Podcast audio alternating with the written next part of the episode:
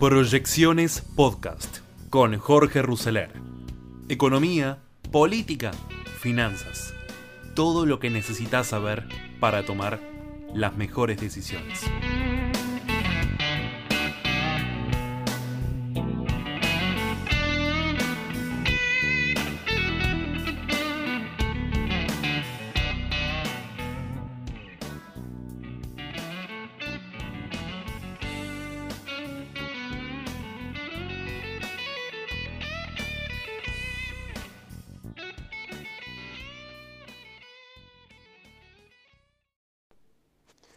Bienvenidos a estas proyecciones de hoy martes 14 de septiembre del 2021. Seguimos con el impacto de las PASO. El presidente rechaza cambiar el gabinete antes de las legislativas. La derrota potenció la presión kirchnerista por una renovación profunda de nombres y políticas en el gobierno. El castigo electoral que sufrió el Frente de Todos en las PASO agigantó las presiones internas para que Alberto promueva un cambio profundo de nombres y políticas en el gobierno. Pero en, en un día de infinitas reuniones reservadas, el presidente buscó poner una pausa al vértigo que lo rodea. Según le comunicó a sus allegados, no piensa reformar el gabinete en los meses que faltan hasta las elecciones. Sería exponer a quienes se sumarán a la administración de un posible nuevo revés electoral en el muy probable caso de que Juntos por el Cambio consiga ratificar el triunfo del domingo. Nueve puntos de ventaja en todo el país. Más allá del manejo de los tiempos, el kirchnerismo considera que se necesita un relanzamiento de la gestión y tiene apuntalados a ministros que integran el círculo íntimo del presidente. Algunos dirigentes que simpatizan con Cristina exigieron ayer que los cambios sean urgentes. Fernández buscó transmitir normalidad con un acto en la Casa Rosada al que invitó a todo su gabinete y no aludió al mensaje de las urnas.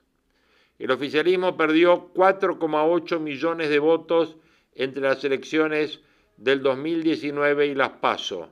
Sufrió un drástico retroceso de su caudal electoral en varios distritos claves del conurbano y del interior del país a nivel nacional y cayó más de 16 puntos. Diego Santilli en una entrevista dijo, tenemos que ir juntos para ganarle al kirchnerismo. Clima de autocrítica y de acusaciones mutuas. El gobierno intenta asimilar la derrota en medio de cuestionamientos internos. Los mercados festejaron con bajas del blue y del riesgo del país. Las derrotas del oficialismo en las pasos fue celebrada por los mercados. Las acciones argentinas que cotizan en Wall Street treparon hasta 17%, el Merval 5,5%, el Blue cayó 4 pesos desde el 30 de abril es su mayor baja. El estallido silencioso contra la ficción de Cristina, escribe hoy Jorge Fernández Díaz en La Nación y también Claudio Jacqueline, la Casa Rosada no encuentra la salida al laberinto. Uno de los títulos de La Nación en su portal digital de hoy, Jubilados y Ayuda Social, el gobierno prepara una batería de anuncios tras la derrota electoral, evalúa beneficios para jubilados y un incremento en la ayuda social, también impulsa créditos productivos y un plan de reconversión laboral. COVID-19 en América del Sur, lo que se sabe de la abrupta caída de casos de coronavirus en la región. Negocio millonario, la nueva apuesta de Galperín y un ex compañero que sacude al mercado. Marcos Galperín y Hernán Casa, dos de los fundadores de Mercado Libre, vuelven a reunirse para lanzar una empresa. La firma realizará su IPO en Nueva York y busca recaudar fondos para acelerar el desarrollo del ecosistema digital de América Latina. Trabajaron codo a codo para crear Mercado Libre y a más de dos décadas de aquel momento vuelven a juntarse. Galperín y Casa, líder de Casa Ventures y Galperín, líder de Mercado Libre, avanzan en la creación de una compañía que apostará por el desarrollo de startups digitales en la región. La firma se llama Meli Kastner Pioneer, impulsada por ambos empresarios, que ya presentó la documentación ante la Securities and Exchange Commission de Estados Unidos para realizar su oferta pública y comenzar a operar según informa la compañía que cotizará en Wall Street bajo la sigla MECA. Este fondo es una compañía de cheque en blanco que realizará su IPO para recaudar capital y luego invertir en el desarrollo de una firma tecnológica en América Latina para acelerar el proceso de crecimiento de la firma. El plan, impulsado por Mercado Libre, es completar la adquisición de una empresa target dentro de los dos años al IPO. El proceso comprende la emisión de 25 millones de acciones ordinarias que tendrán un costo de 10 dólares por acción. El plan es recaudar 250 millones de dólares para invertir, según se informó BofA Securities, Goldman Sachs, Allen Company y JP Morgan serán los suscriptores de la oferta. Este proyecto que concretará el reencuentro de Galperini de Casa, que se graduó en Economía en la UBA y al igual del CEO de Mercado Libre realizó estudios en Stanford antes de trabajar en el proyecto que derivó en la fundación del gigante electrónico. Casa había trabajado tres años como brand manager de la filial local de Procter Gamble. Bueno, y luego menciona cómo nació Casa Venture, que es la firma de Venture Capital que fundó con Nicolás Cesaski, también cofundador de Mercado Libre. Así que Cesaski y Casa recibieron el premio al emprendedor del año en el año 2018 y hoy metidos en este nuevo proyecto, en este nuevo IPO que les acabamos de mencionar. Después de la derrota, Alberto vuelve al conurbano con Tolosa Paz y anuncia obras 12.700 millones de pesos, López y de Sousa le pagarán a la FIP en 97 cuotas y con una tasa más baja que la inflación. Nuevos barrios porteños se abren las calles y llegan más árboles a la ciudad. Brote de COVID-19 en el colegio Orson, cinco los casos confirmados de la variante Delta y los contagios suben a 60. Menos infectados pero más burbujas aisladas. En las escuelas porteñas bajó 28% los casos positivos informados. En Italia, los argentinos que arriesgan y ahora son furor en la tierra del mejor helado del mundo. Crece el maíz, derrumba en el país de la soja, el cultivo estrella tendrá la menor siembra en 15 años. Según la Bolsa de Cereales de Buenos Aires, para el ciclo 21-22 la soja cubrirá 16 millones de hectáreas, el menor registro del 2005, el maíz 7,1 millones de hectáreas, para el grano marcará otra expansión, pese a menores precios y aguarda otra buena cosecha general con exportaciones de más de 35 mil millones de dólares ensangrentado y con dificultad para hablar, Leo García denunció que fue brutalmente golpeado por ser gay. Una participante de Bake Off es la esposa de Gabriel Milito y obviamente generó controversia.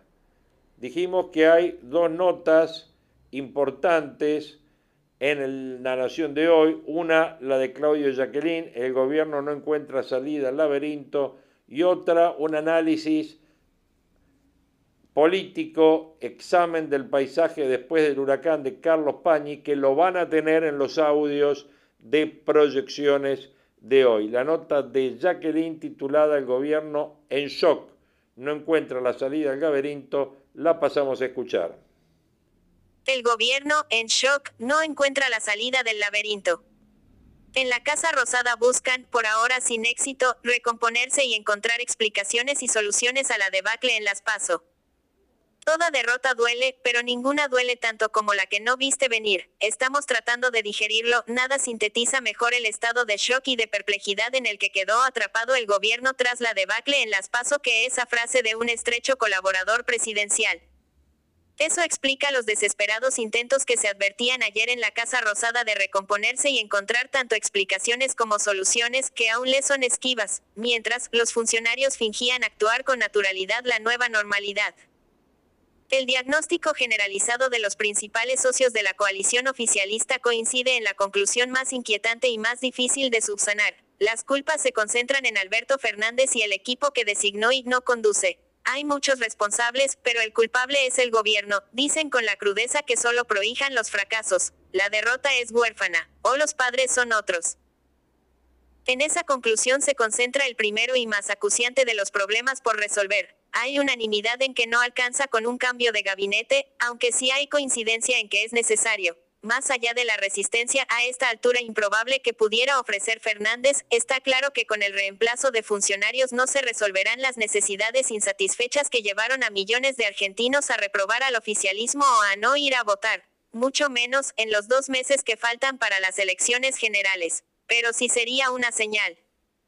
La duda mayor es respecto de cuándo debería hacerse ese cambio, antes que sobre los nombres por salir y entrar. La idea es darle mayor volumen político al gobierno y, dicho de forma benevolente, ayudar al presidente a gestionar más eficazmente, explican en el frente de todos. Lapidario. El nombre de Sergio Massa vuelve a circular por los despachos del poder, como en 2008 cuando sucedió a Fernández en la jefatura de gabinete, tras la fallida guerra con el campo, otros tiempos, otros roles. No importa que ahora el presidente de diputados ya ni siquiera controle su propio territorio. El oficialismo también perdió en Tigre. Su capital político es otro. Un dilema que envuelve el probable recambio está en el riesgo de que un nuevo equipo termine chamuscado el 14 de noviembre por otra derrota. Dejaría al gobierno en un estado de insoportable levedad, más que la actual para afrontar los dos años que Fernández tiene por delante. El punto de partida es casi alarmante si se considera que en la noche de la derrota el presidente pidió ayuda para completar ese bienio. Fue el fallido más preocupante y revelador de su sombrío y solitario discurso. Por eso es que se evalúan desde un paquete de medidas de gobierno en varias áreas hasta detalles logísticos para mejorar la participación en el próximo turno electoral. Las transformaciones que demandan los accionistas principales del Frente de Todos desde el cristinismo hasta el masismo, pasando por el camporismo, incluyen cambios de políticas, de dinámicas y de nombres. Todo está en cuestionamiento. Demandas contradictorias. El otro problema acuciante que debe afrontar Fernández es que muchas de las demandas de la ciudadanía en general y de sus electores en particular se contraponen y superponen. Por un lado, el gobierno necesita con urgencia ponerle freno a la inflación que deteriora salarios y jubilaciones, al mismo tiempo que busca dinamizar el consumo con emisión y aumentos de ingresos, mientras se pretende seguir sosteniendo el ajuste sobre salarios estatales y gastos previsionales y sociales de cara a un acuerdo con el FMI, que los vencimientos de deuda por venir exigen imperiosamente. La moderación y la racionalidad chocan con la expansión que demandan las necesidades electorales del oficialismo. Una buena parte de los electores rechaza la injerencia hasta en lo más privado de sus vidas de un Estado que, al mismo tiempo, resulta ineficiente para resolver cuestiones que esencialmente le competen, como la inseguridad. Peor aún, un Estado en manos de dirigentes que gozan de prerrogativas y beneficios negados a la mayoría de los ciudadanos. Una fórmula casi indescifrable en medio de la urgencia. Esas demandas no son exclusivas de los libertarios que votan a Javier Milei, aunque su notable performance y la buena actuación de Ricardo López Murphy ejerzan una nueva influencia a la hora de pensar soluciones. Alberto, pone orden en lo que tengas que poner, vuelve a resonar en los pasillos de Olivos y de la Rosada, más imperativamente que nunca. La frustración y el enojo de Cristina Kirchner con su criatura están en la cima, lo hizo saber el domingo funesto con palabras en reserva y con gestos en público. Desde el entorno de la vicepresidenta transmiten y lo corroboran otras vertientes oficialistas que está dispuesta a aceptar medidas alejadas de la radicalización con la que se la identifica, aunque en la bajada a tierra de posibles políticas asoman rápido las contradicciones, la cuadratura del círculo. La moderación de Cristina. Avenidalan las versiones de la moderación cristinista en temas económicos sociales desde el masismo, que en la misma noche de la derrota promovía la adopción de medidas urgentes menos naki pop que de centroderecha y de perfil productivista. Los allegados al tigrense se lamentaban o se jactaban de no haber sido escuchados al respecto por Fernández.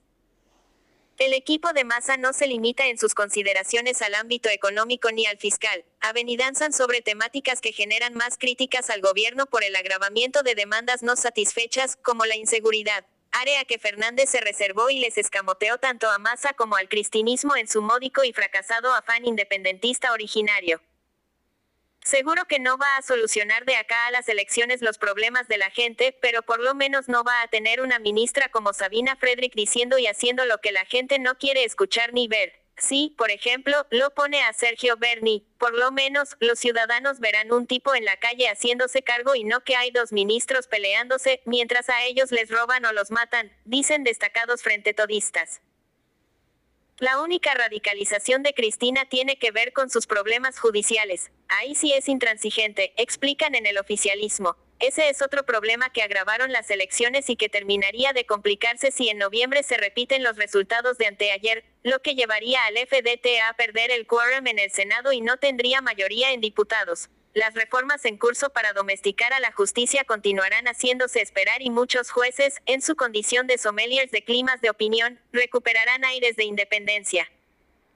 La cuestión judicial es una piedra difícil de remover, con consecuencias que aportan complejidad al panorama que afronta el gobierno. Es uno de los temas en los que la oposición se muestra irreductible para alcanzar cualquier acuerdo, justo cuando la idea de avanzar hacia algunos consensos básicos vuelve a asomar como un camino necesario para afrontar los desafíos y permitir el funcionamiento institucional. La probable nueva conformación del Congreso será más exigente en este aspecto.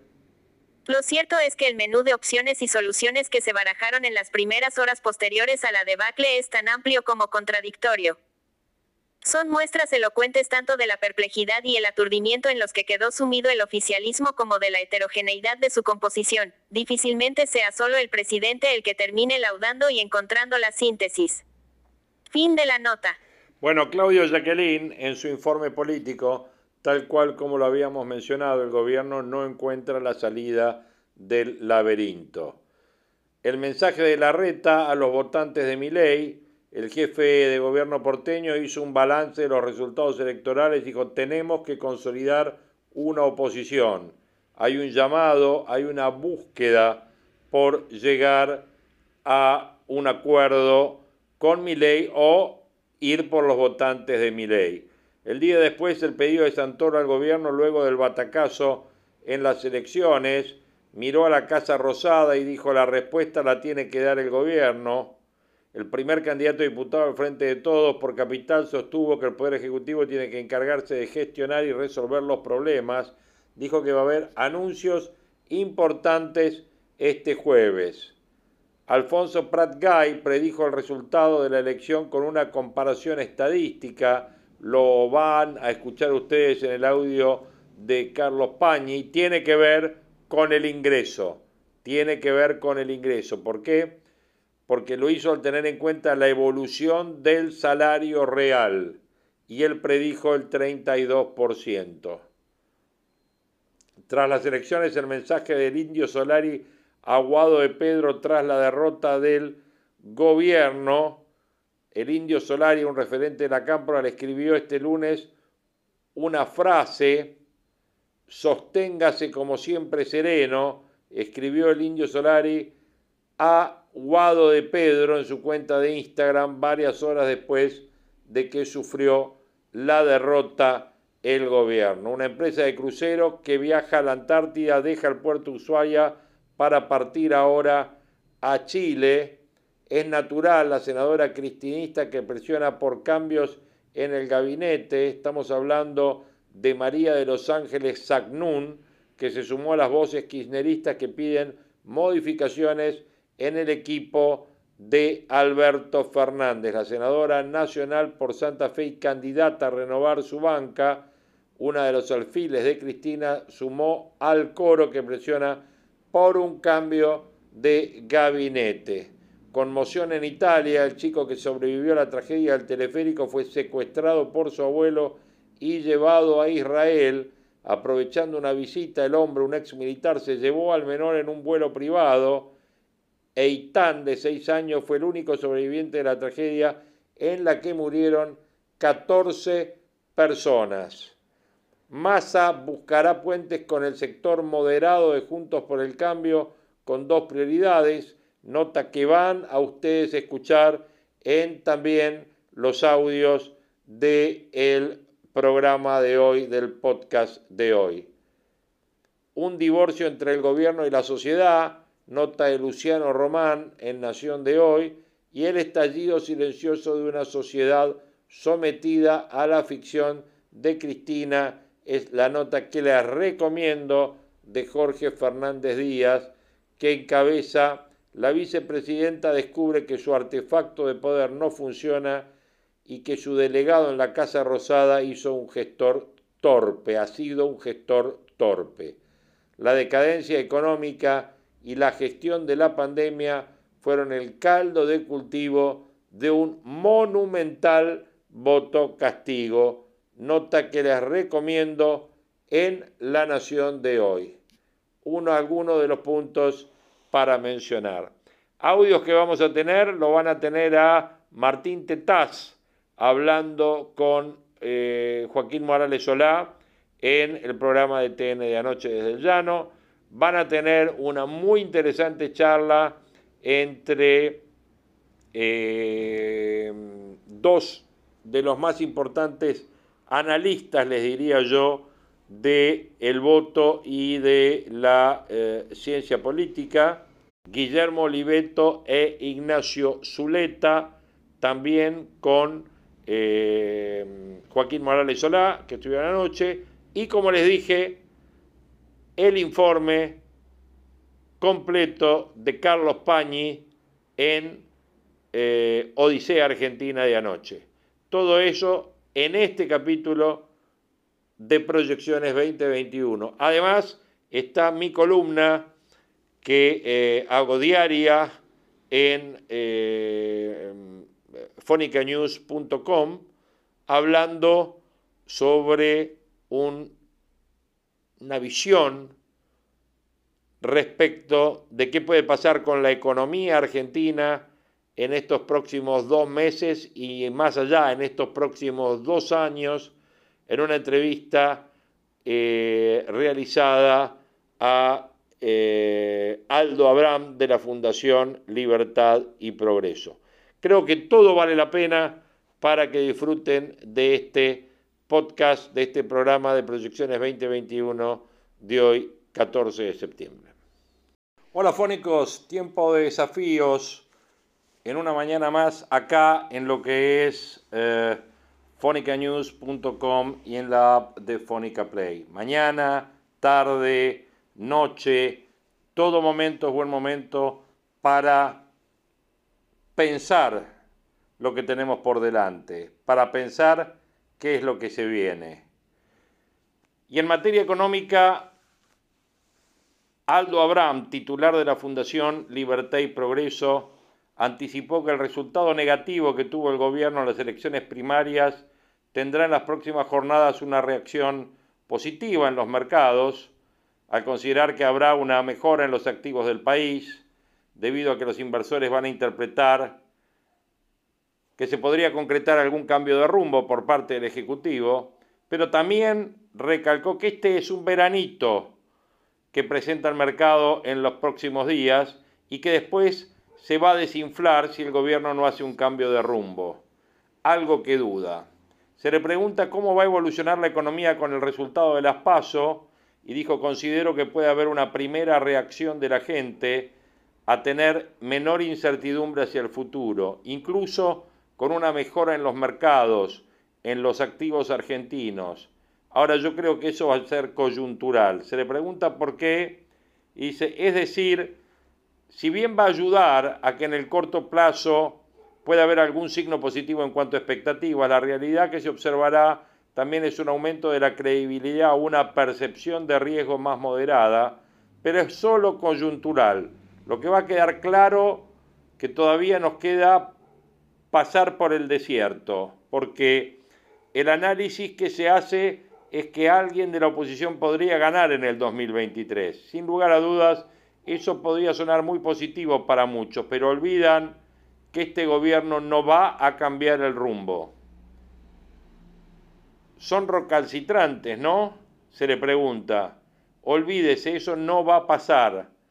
Van a continuar con este rumbo. Incluso por ahí, dadas las peleas internas de la alianza en el poder, quizás haya hasta mayor condicionamiento que pueda hacer, que pueda hacer en materia económica condicionamiento que va a venir del sector más duro del oficialismo, con lo cual las reformas estructurales se van a tener que, que se tendrían que hacer para que no haya una crisis en los próximos años, no se van a concretar. El fondo tampoco lo va a pedir.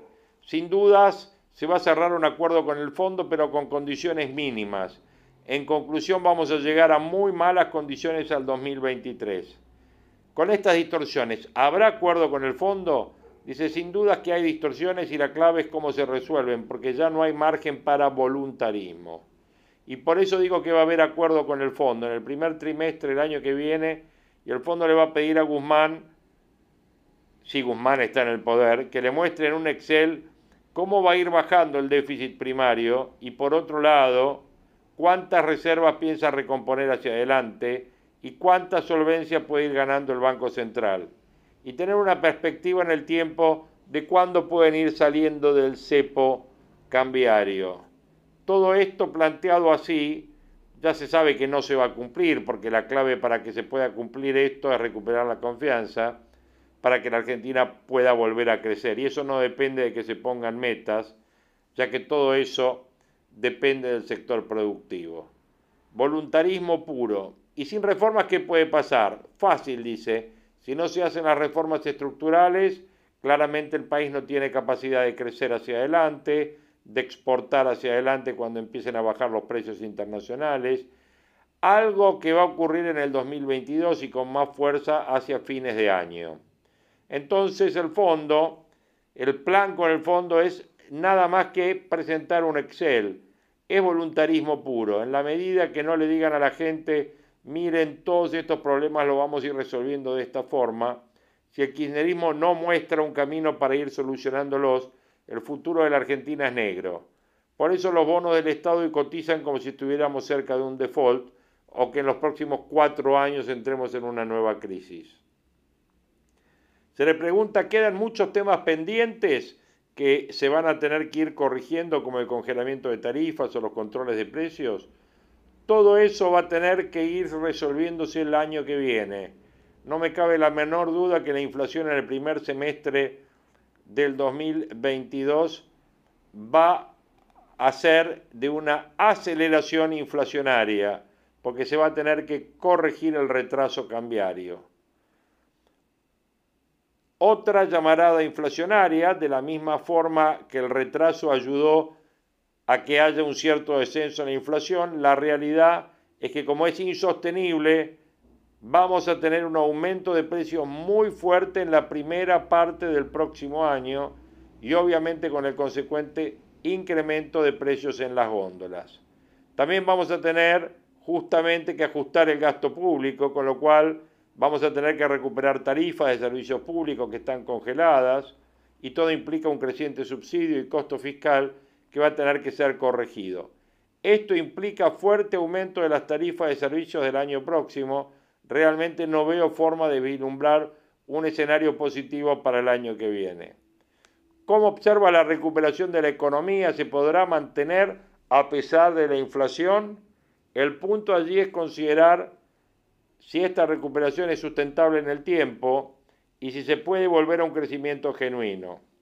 Allí está el problema porque el gobierno considera que ya esto está pasando, que se ha iniciado un proceso de recuperación que va a implicar un crecimiento sustentable, cuando en realidad lo que ha pasado es que nuestro paciente, que es la economía, que estaba en terapia intensiva con una crisis de credibilidad desde el año 2018, lo que hizo fue agarrar un virus intrahospitalario llamado COVID-19, que por la forma en que se manejó la pandemia nos mandó al borde de la muerte, logramos zafar y ahora hay una recuperación. ¿Cuál es el problema de la lectura del gobierno? El problema es que no se está haciendo nada para curar al paciente las enfermedades terminales que lo mandaban a terapia intensiva previamente al virus intrahospitalario. Lo más probable es que la Argentina si no cambia el diagnóstico y se encarga un tratamiento que logre sanar al paciente en forma total, que son las reformas estructurales, va a ir a otra crisis y lo va a hacer en un plazo de no más de un año. ¿Qué puede pasar con el tipo de cambio? Se le pregunta. Pregunta muy importante y muy interesante.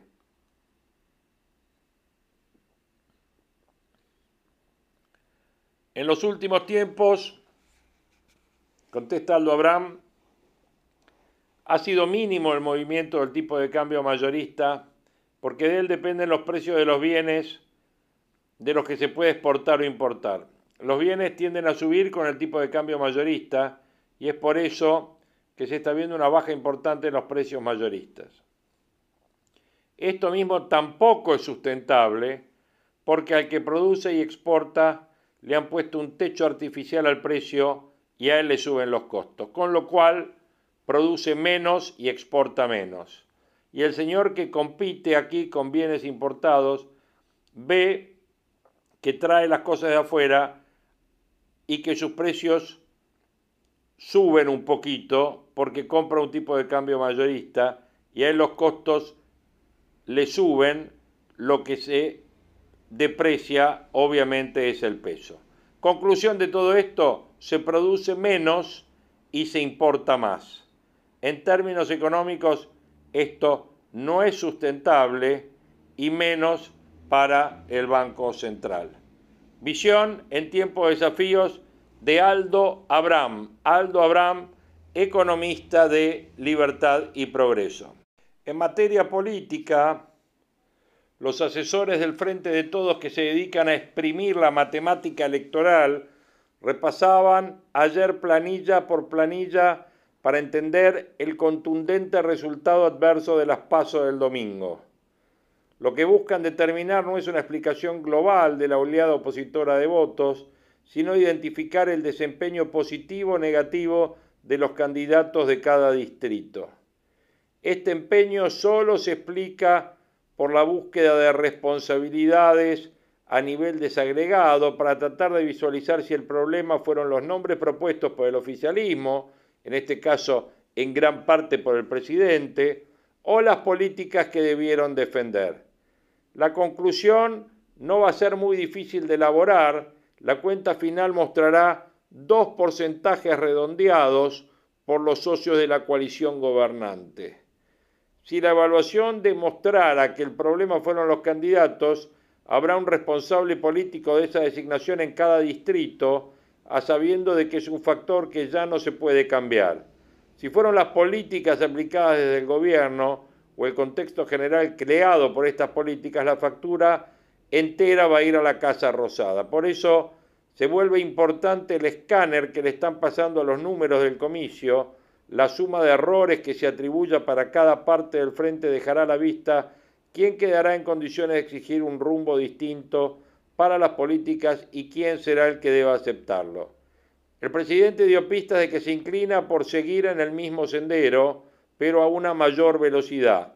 El kirchnerismo prefiere moverse en otra cancha. La pregunta es, ¿hay posibilidad de jugar un partido distinto usando los mismos jugadores y aceptando que no se puede cambiar todo el mazo de cartas de una vez?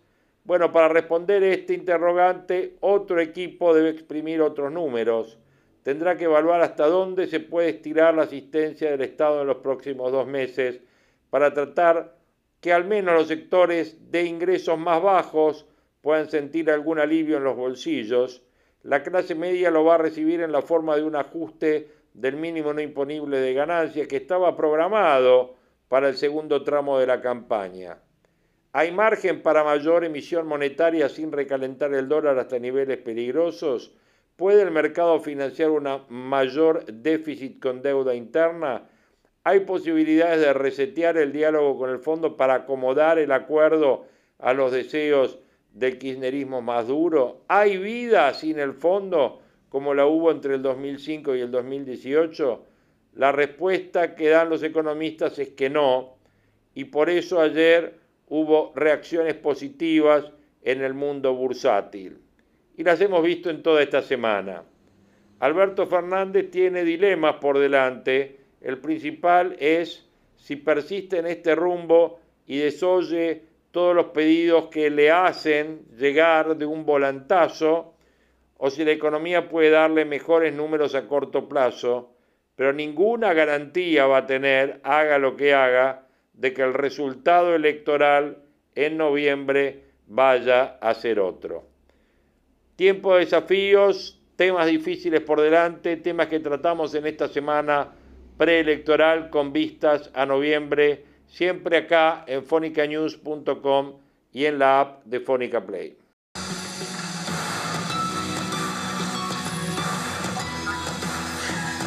Bien, como les dije, Ignacio Zuleta y Guillermo Oliveto. Quiero contarles algo. Guillermo Oliveto hace 10 días me dijo una cosa que me llamó mucho la atención.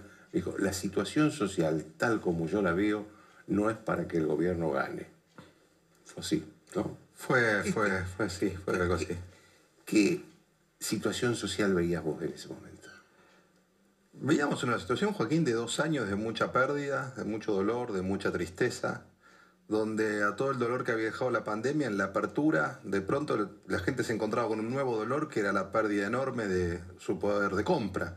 Debe ser como una especie de dolor al cuadrado, ¿viste? Eh, y, y con un proceso de movilidad social descendente que yo en mis 30 años de carrera lo vi una sola vez. Y eso fue en el 2001, en el proceso que desencadena en el 2001. ¿Te parece que esto es comparable al 2001? Yo creo que tiene puntos en común y que tiene muchas diferencias. El punto en hay común... estallido social, ¿no? No, claro, el punto en común, te diría más evidente y que no se puede soslayar, es una caída de la economía muy parecida. En el 2002 cayó 11%, en el 2020 cayó 10%. Entonces, eso te ordena toda la cancha, ¿no?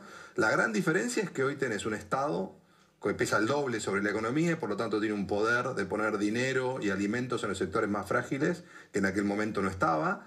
Tenés una cantidad de planes sociales que en aquel momento no estaban. Recordemos que Dualde inventa el jefes y jefas después del estallido, digamos.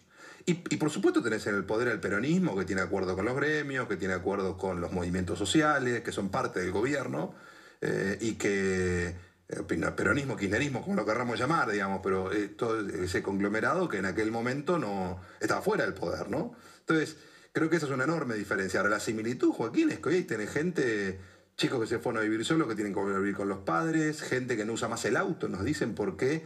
No, está Lo claro. dejan- claro, lo dejan solo para una emergencia. Entonces tienen que salir con los hijos a pasear, si salen en tren, eh, que sacan a los chicos del colegio y lo pasan privado y lo pasan a un parroquial o del parroquial al público, que dejan la obra social, que tienen que cortar un servicio de tecnología como puede ser o Netflix o, eh, o- no el celular y no internet porque con- de eso depende mucho si Claro. pueden trabajar, ¿no? Eh, pero situaciones desde el punto de vista de la economía real, de la economía de todos los días, muy angustiantes. Entonces, yo creo que todo eso eh, construyó arriba de, de la angustia y el dolor de lo que venimos de vivir en estos dos años, que fue la conjunción de la pandemia más la cuarentena. Me parece que ayer quedó claro que la gente también está muy enojada con muchas de las cosas que ocurrieron en todo ese tránsito. Eh, eh, ¿Te referís al encierro o a los colegios? Te diría la mezcla de todo eso, Joaquín. Eh, a, la, a la manera en que, en que se fue procesando lo que iba ocurriendo. Eh, terminó siendo claramente muy extensa, lo reconocieron los propios científicos que, que trabajaron con el gobierno. Este año reconocieron que fue muy extenso lo del año pasado. No podemos de ninguna manera soslayar el resultado sanitario, ¿no? Digamos, 115.000 o 114.000 Muertos. fallecidos es un, es un estrago enorme en la sociedad. Más toda la gente que se enfermó, la gente que la pasó muy mal, que temió morir. Ah, y, y- y por ahí, este, Y un proceso afortunadamente... de vacunación, además. Bueno, un proceso de vacunación que iba a ser más rápido que el que fue, hoy está acelerándose y afortunadamente, y creo que, yo creo que la noticia de la década, no del año, es que hay vacunas y funcionan y fueron llegando a la Argentina, digamos, ¿no? Eh, eh, pensemos que hace un año esas vacunas estaban en proceso de exploración. Entonces, eh, ahora, cuando vos sumas todo eso y los chicos, ¿no? Digamos, la, la escuela, para la gente, a ver, Joaquín, acá hay una, eh, un problema emocional muy fuerte. Epidemia de divorcios, conflicto, violencia, chicos que pierden conocimiento, padres que no les pueden enseñar, eh, problemas de, los hogares para la convivencia porque no hay elementos tecnológicos para todos, porque no hay espacio físico para que todos puedan ir al, colegio al mismo tiempo con un Zoom o trabajar. Todo eso junto. Y es lo que nosotros veíamos como una situación realmente muy difícil y sobre todo en la clase media baja y en la clase baja, la clase más frágil. Por eso yo te decía, mirá, digo, el peronismo tiene un poder enorme y en la provincia de Buenos Aires todos unidos siempre es una, una fuerza que todos sabemos que es muy, eh, muy potente. Ahora, digo, cuando uno veía lo que venía de la sociedad, resultaba muy difícil creer que en ese contexto cuánta gente podía eh, votarlos, ¿no? Eh, bueno, y creo que lo que se terminó de ver ayer. Por supuesto, no- nosotros no es que predecíamos un resultado, pero decíamos, miren, la situación está complicada en serio, de verdad. O sea, acá lo que pasó, Joaquín, fue grande y grave. Y creo que eso es lo que se registró ayer en las urnas. Ignacio Zuleta, ¿Cómo crees, cómo imaginas al gobierno reaccionando ante esto? ¿Con una dosis de sensatez, apertura o radicalizándose? Mira, yo creo que acá el fenómeno, un poco para complementar la visión de acá del amigo, hay un hecho que es muy importante, que es que la oposición no ha no se ha salido de los 40 puntos. O sea, para mí la palanca de lo que estamos observando es que cambiemos, repite el resultado, aumenta ligeramente el resultado de Pichetto Macri 2019. Es decir, la oposición ha mantenido estable en los puntos que logró en las anteriores elecciones. En el país, la novedad es la derrota en las provincias, pero que no es muy diferente a lo que pasó en 2017. Donde, cuando perdió Cristina en la provincia de Buenos Aires. Cuando perdió Cristina en Buenos Aires, perdió el peronismo en 14 provincias, 13 provincias, ahora perdió 17. O sea que se repite el 2017 y se repite el voto de la oposición. Para mí, el fenómeno es, vos lo comentaste en tu nota cuando decís que es la proeza de Cambiemos que le ganó al peronismo unificado. Porque todos decíamos que la herramienta virtuosa del peronismo había sido unificarse. Cristina Kirchner sacó el domingo 700.000 votos menos que en 2017 cuando lo tenía a más afuera. Estamos hablando de la provincia. La provincia. ¿Qué es lo que creo que ha ocurrido? La migración del voto del peronismo al no voto estos dos millones de votos que dice que están ausentes, la baja al 63% de la asistencia al voto, la importancia del voto en blanco en Buenos Aires, en Santa Fe, en Mendoza. Mendoza es la tercera fuerza. Los 23 puntos de la izquierda en Jujuy. Los 7 puntos de la izquierda en La Matanza. Es decir, hay un descontrol del peronismo sobre su electorado. Se le ha evaporado, se le ha ido a la casa. No se fueron los votos a Cambiemos, porque Cambiemos sacó lo mismo, 41%. Los factores están los coyunturales de la economía.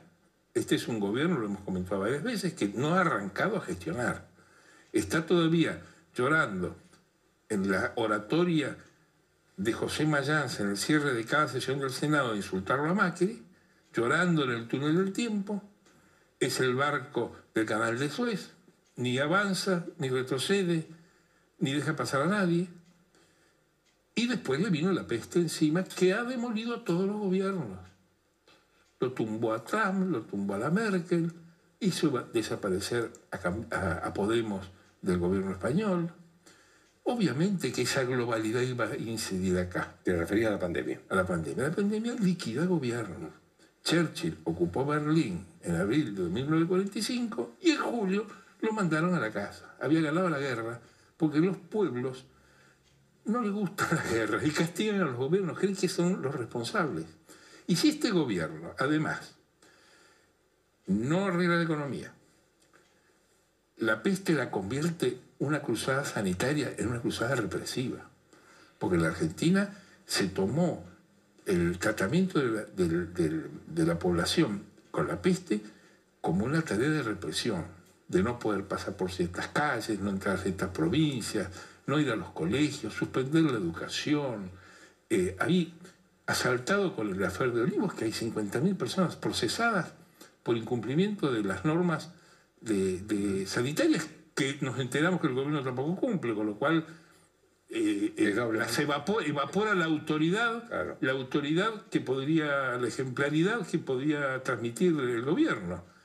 Es decir, no van votos a Cambiemos, se van a la casa. El asunto es si volverán o no. Uno ha visto hoy en el gobierno, yo creo que en el gobierno prima mucho la idea de que han perdido por la economía. La idea, frase de Cristina Kirchner de hoy, un gobernador, con esta economía tenemos estos resultados electorales. Y es así, el, salario por detrás de la inflación, especialmente... pero, entonces, pero a partir de esa frase de Cristina, ¿dónde ves vos que ella, hacia dónde va a ser el cambio? No, yo creo que ella no puede hacer nada. Ella, ella, yo creo que uno de los mitos que caen con esta elección es la de la dama de hierro, esclarecida estratega, que todo le sale bien. Una persona no puede resolver ni sus problemas personales ni los problemas políticos. Tiene 30 leyes que votó el Senado que el diputado ni el Ejecutivo se las transmite. Es un fracaso. Como la, la leyenda de Máximo Kirchner, un hombre moderado, caviloso, que está detrás de la cortina, detrás de todo. Y ma- manejar el bloque. Yo creo que es un fracaso de eh, Cristina ni manejaba ni va a manejar y va a manejar menos. Más si tiene un Senado que va a estar en el borde del quórum, en donde probablemente ya se despide de las leyes estructurales, se está hablando de que se, re- se repite este resultado en la definitiva.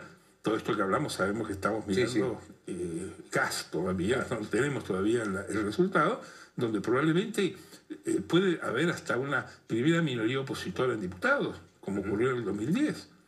Es decir, hay un gobierno mucho más débil. Yo creo que no veo por qué ahora iba a mostrar más ingenio que antes. Yo creo que va a ser un gobierno más débil todavía. Más de lo mismo, decís vos. Más débil, más débil. Va a ir más a la oposición, va a ir con el gesto que tuvo en diciembre. No olvidemos que en diciembre, las dos leyes de Guzmán, emergencias, y en febrero, desendeudamiento, logró el voto de la oposición.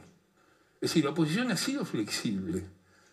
El problema es cuando el gobierno descubre, en un gesto de desmesura, que su guerra era demoler el castillo de Cambiemos en la capital y que había que destruir las rentas de, la red y sacar el dinero defondarlo y sacarle la plata de la policía y agre- agredirlo porque ahí estaba el santuario de la oposición.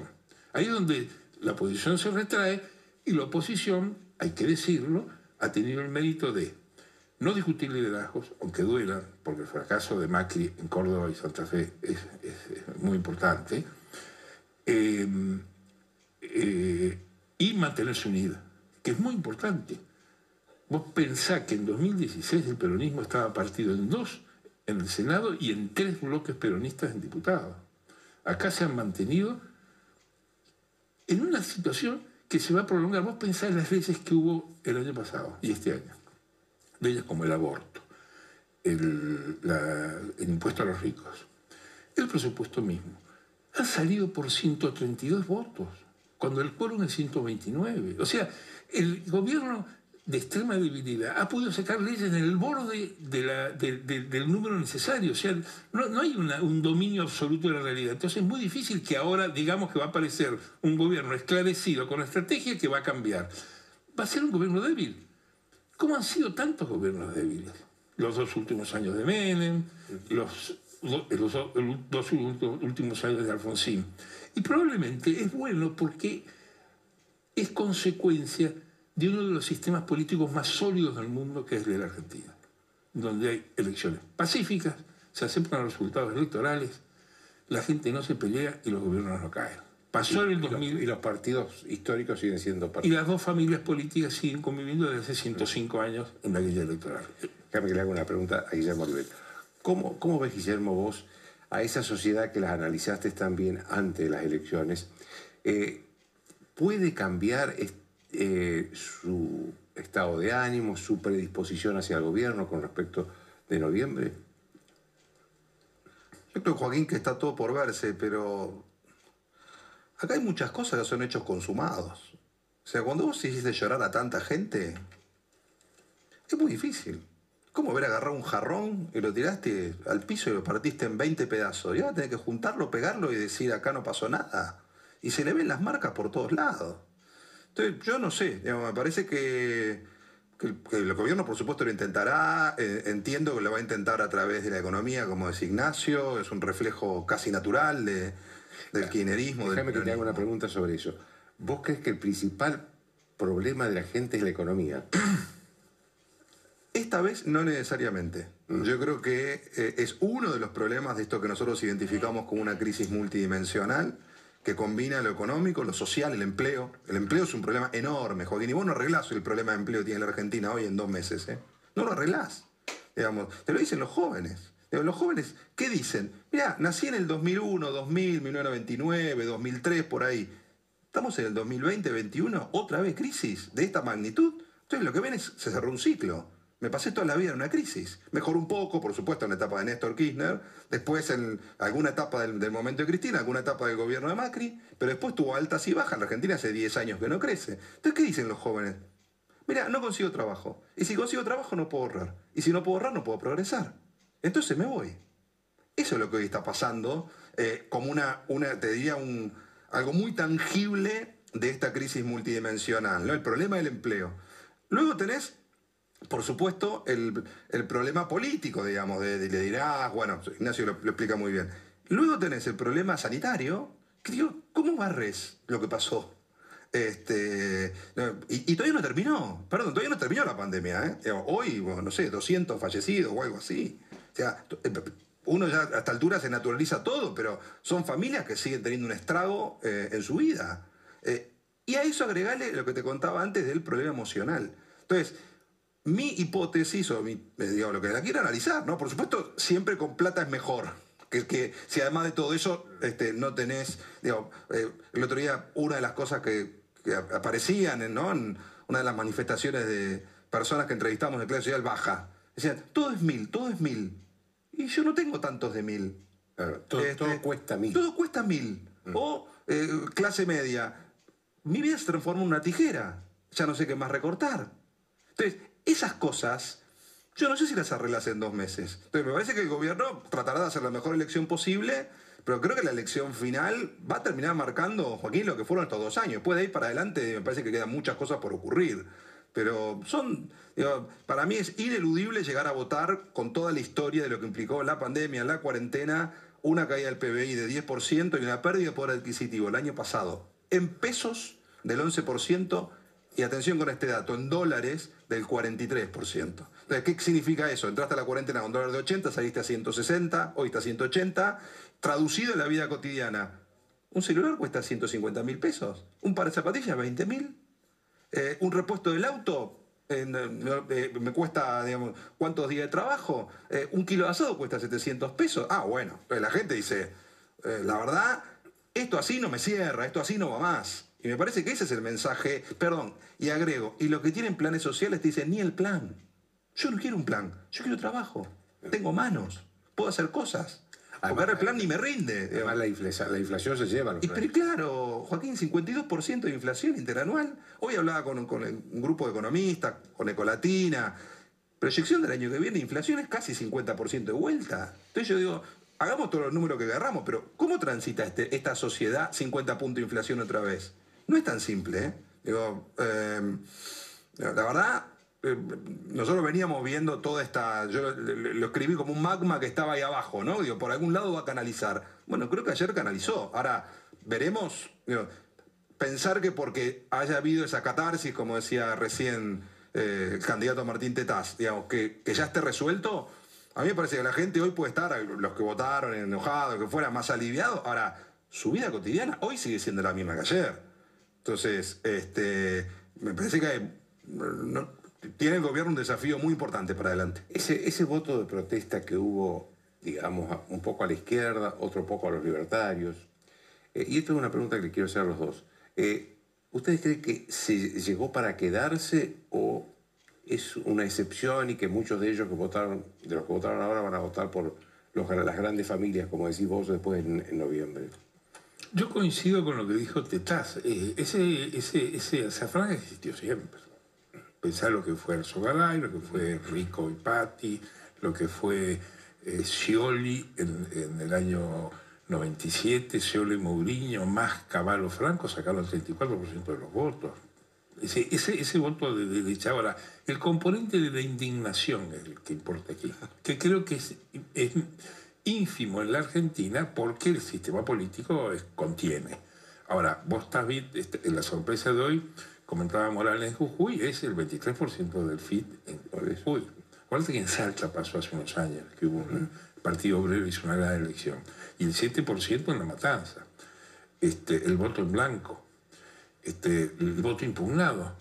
El, o la la abstención. O sea, hay, hay, hay, unos, hay un eco de indignación pero no es una indignación que esté en el mainstream, como ocurrió en Estados Unidos, con Trump, después de lo de Wall Street, como ocurrió en España con la crisis inmobiliaria o la del Brexit, que es, eh, digamos, la más importante, o sea, la indignación en el centro del proceso político. Ahora, yo creo que el problema es económico, pero la economía es el cómo, el qué es la política. El gobierno es un gobierno débil que no tiene programa más que la revancha.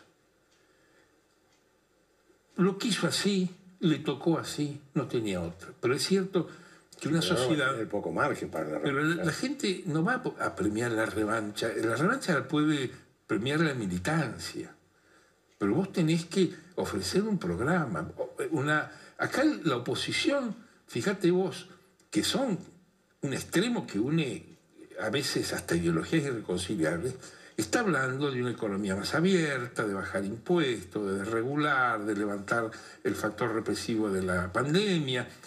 Eh, eh, el gobierno no tiene futuro para los ciudadanos. Cuando vos hablas en serio con la gente del Banco Central, te dicen, ¿cuál es? ¿cómo salís del cepo del dólar? ¿Sabes lo que te dicen? No hay solución. Hasta que la Argentina no exporte 91 millones, no, no- no hay solución. Y, no y te, te admiten que no hay solución. ¿Y, dónde fue- está la Esa fue una decisión que tomó Cristina, que tomó Macri y que tomó Alberto Fernández. Claro. Los tres. Exacto. El, el tema de la, la economía somersa, la economía sumergida de la Argentina. En el Council el otro día, Miguel Pérez dijo que ya llega a casi 600 mil millones de dólares. Entre los 400 mil más los 140 mil que están invertidos afuera.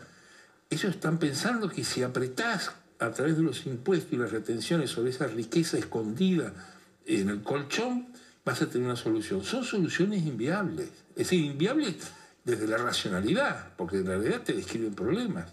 Es decir, sintetizo, creo que al gobierno le falta ofrecer una eh, apertura de futuro.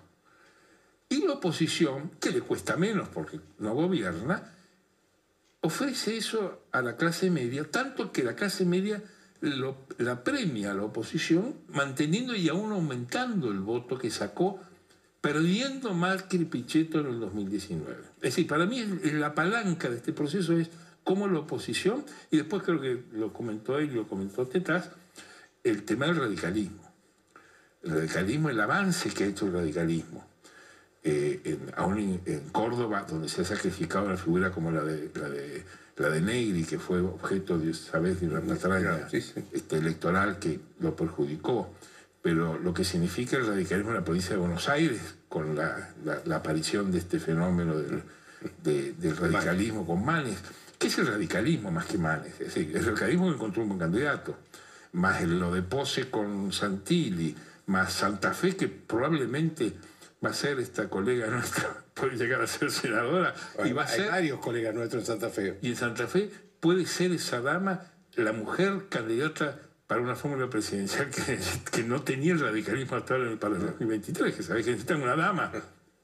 Este, en Córdoba, con De Loredo, este, bueno, lo que significaba Lustó como socio cada vez más importante de, de- de la reta en la ciudad, hay un radicalismo que no, no estaba en los, las previ- en los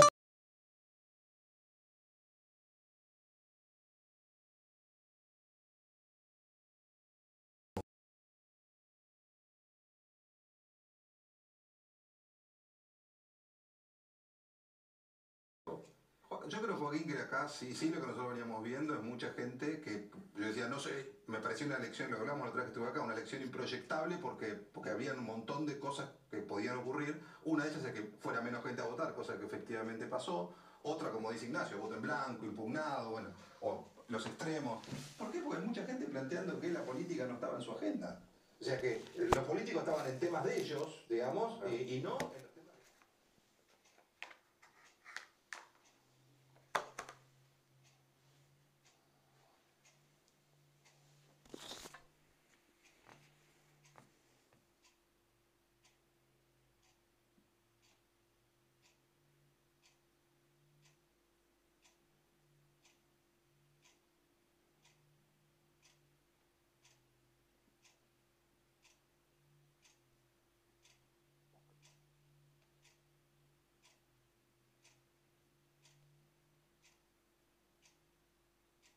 Esa bronca colectiva fue Cambiemos, eso está claro, a lo largo y a lo ancho de todo el país, pero, eh, insisto, es un voto catárquico, ahora de acá a noviembre nosotros, a veces la, catar, la pulsión esa de la catarsis ya bajó, y nosotros tenemos que eh, insistir mucho en la propuesta, contar qué cómo queremos que, que sea la Argentina del 2023 en la que queremos vivir. Creo que ese es el mensaje que tenemos que hacer para mantener el caudal de votos que tuvimos. Mm. Ahora, si vos crees que el gobierno tiene margen para cambiar algo en la economía, que fue uno de los grandes temas. Sí, siempre, por supuesto que siempre lo tiene. Vamos a ver si está la, la- la capacidad política del presidente. qué tendría que hacerlo, cambiar? ¿no? Bueno, para empezar tendría que mostrar que acusa recibo de que el rumbo es incorrecto y tendría que hacer un, eso tendría que notarse, en- probablemente en un cambio de gabinete y además en un cambio de política. Te pongo dos ejemplos, que lo contaba más temprano con un colega. Eh, Alfonsín en el 85 y Menem en el 91. Ambos, dos primeros años muy malos en la economía, ambos giran 180 grados, Alfonsín el plano austral, eh, Menem la, la convertibilidad, y entonces muestran un modelo completamente cambiado. Te pongo un ejemplo de lo que no va a pasar, para que entendamos de la magnitud de lo que estoy hablando. Supongamos que Alberto mañana anuncia una dolarización de la economía. Eso sería un shock, porque eso no lo está esperando nadie. Y eso lo pondría él de vuelta como protagonista de la escena y todo el mundo estaría atrás discutiendo sobre si conviene o no conviene dolarizar y ciertamente con una dolarización palmaría la inflación en Argentina y habría una serie de... No, no es que yo esté recomendando la dolarización, tiene un montón de problemas también. Yo creo que no es la mejor solución. Basta con tener un Banco Central independiente como todos los países del mundo que no tienen inflación. Dicho eso, para ilustrarlo como, y, ofrecerlo como una posibilidad de algo que podría generar un shock. Necesita el gobierno, para salir del atolladero en el que está, mostrar un cambio dramático en la política económica. Ahora, seamos realistas, el gobierno, ¿vos crees que el, el gobierno va hacia una apertura y sensatez como lo que estás señalando vos, o va hacia no- a una radicalización? No, no radicalización porque la elección de ayer cerró la posibilidad de radicalizar. Hoy, hoy veía los tuits de, de Grabois o los tuits de Alicia Castro, de, radical, de justamente kirchneristas radicales duros, para llamarlo de esta manera, bien radicalizados, que planteaban directamente que se habían quedado cortos con las expropiaciones, que, que lo que necesitaban era garrote para controlar los precios. Digamos, ese kirchnerismo duro eh, no tiene ningún lugar después de la elección de ayer. Eso, si esta elección se repite en noviembre, le clausura. Esto es muy importante para la gente. Esa elección clausura la posibilidad del kirchnerismo de radicalizarse. Lo que sí vamos a ver es más heterodoxia, más kirchnerismo, más populismo, más este, plata en la calle, más este, total, Emisión- más emisión monetaria. total emitieron 3 billones. Eh, Joaquín, 3 billones con B larga, 3 billones, Sí. 12-0, emitieron 3 billones, así que, que, mil- que le hace una, 3 mil millones de millones. Exacto, ¿qué le hace una mancha más al tigre, no? Entonces, ¿qué le hace una mancha más al tigre? No, no, 3 mil millones de millones, eh, eh, miles de millones son, lo- son los billones americanos. Estos son billones de 12 ceros, ¿eh? Claro. son millones de millones. Claro. Decime, este, entonces vos decís que va a haber más eh, emisión de dinero, por lo tanto va a haber más inflación. Sí, se Eh. eso, digamos, eh, el kirchnerismo, el populismo que uno espera quemando las naves en un proceso electoral que tampoco le queda mucho tiempo, le quedan dos meses, es eh, un IFE, es una, es- es- si, ha- si había hora 12 será hora 24, si había, digamos, más, mucho más en la, en la calle como para tratar de recuperar el voto de la clase media que claramente perdieron, ¿no? Eh, Ahora, eh, López Murphy, que es además un colega tuyo, economista, Claro. eh, hizo una buena elección Por supuesto. dentro del espacio de ustedes. Eh, ¿Eso lo- lo- los obliga a cambiar al- algo el mensaje? Al contrario, eso fortalece, eso demuestra que la decisión de ampliar el espacio No, y de fortalecer a los partidos del espacio, bueno, pero que es la forma de ampliar. Es decir, para ampliar, había, eh, por ejemplo, Ri- Ricardo había pedido la posibilidad de una paso para poder jugar con, con su boleta y nos pareció perfecto. Lo mismo que pasó en la provincia de Buenos Aires con la candidatura de Manes, que permitió un fortalecimiento del radicalismo. Cuando miraba el mapa de la provincia de Buenos Aires, salvo con Urbano, que es donde le hizo la diferencia a Santilli, en todo el interior está colorado. Es decir, el radicalismo se puso de pie en toda la provincia de Buenos Aires. Entonces, eso le hace muy bien a Cambiemos. Cambió un Cambiemos ampliado, un- un- o mejor dicho, un Juntos por el Cambio ahora, ampliado y con un radicalismo mucho más fuerte, es mucho más, es una opción de poder mucho más contundente hacia 2023. ¿Cuál es el papel que va a cumplir Mauricio Macri de acá en adelante? Porque en la campaña anterior, primero lo jubilaron, después lo llamaron. Sí, este, es una excelente pregunta para cuando tengas la chance de entrevistarlo, que seguramente será pronto, seguramente. hace poco estuvo acá. podrá- bueno, en esta oportunidad ahora con el resultado puesto, eh, no, no sé cuál es la aspiración que tiene él, no sé cuál es su plan político, tendrá que... Es una buena pregunta para hacerle a él. Eh, decime, ¿crees que el, el- el gobierno tiene posibilidad de revertir de acá a noviembre la elección?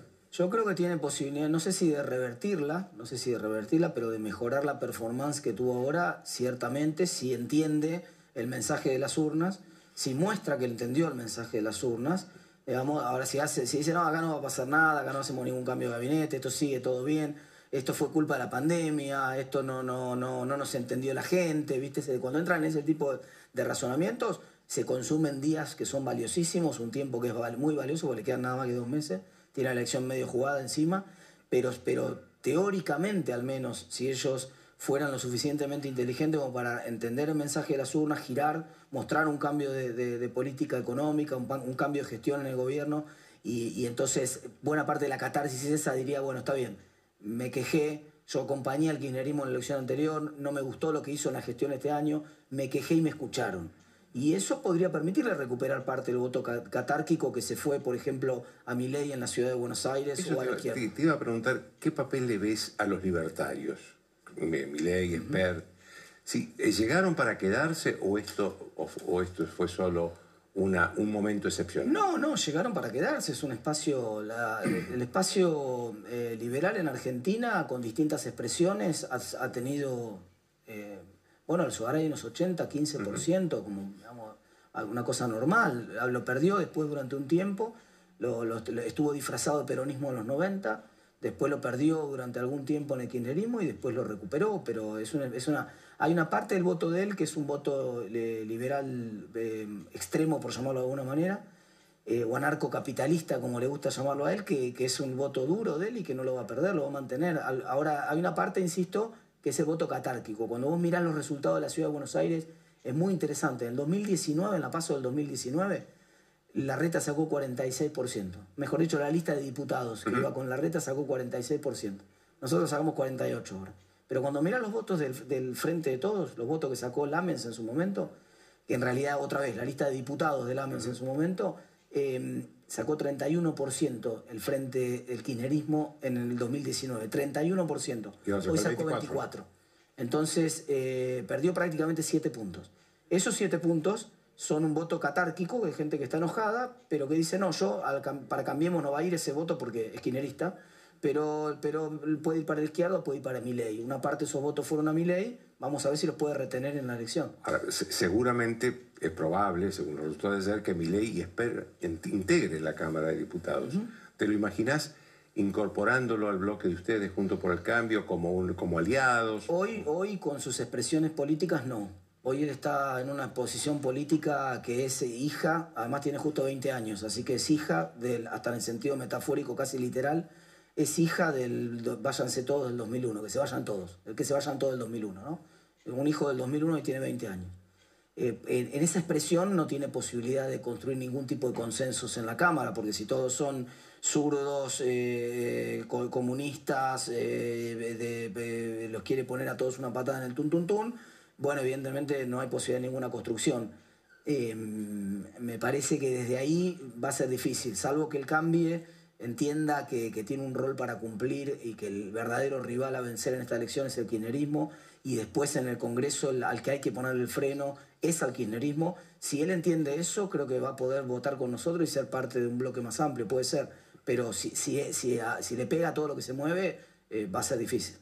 ¿Hay algún liderazgo que vos hayas visto que apareció claro en la oposición eh, a, partir del domingo? Sí, claro, por supuesto. Hay tres figuras. La, figura de Horacio Rodríguez Larreta se consolida, acertó en cada una de las decisiones mm. de, cambio. La figura de Martín Lustó y de Patricia Bullrich como armadores a nivel nacional se consolida mucho también. Entonces son, hoy veo tres figuras muy fuertes.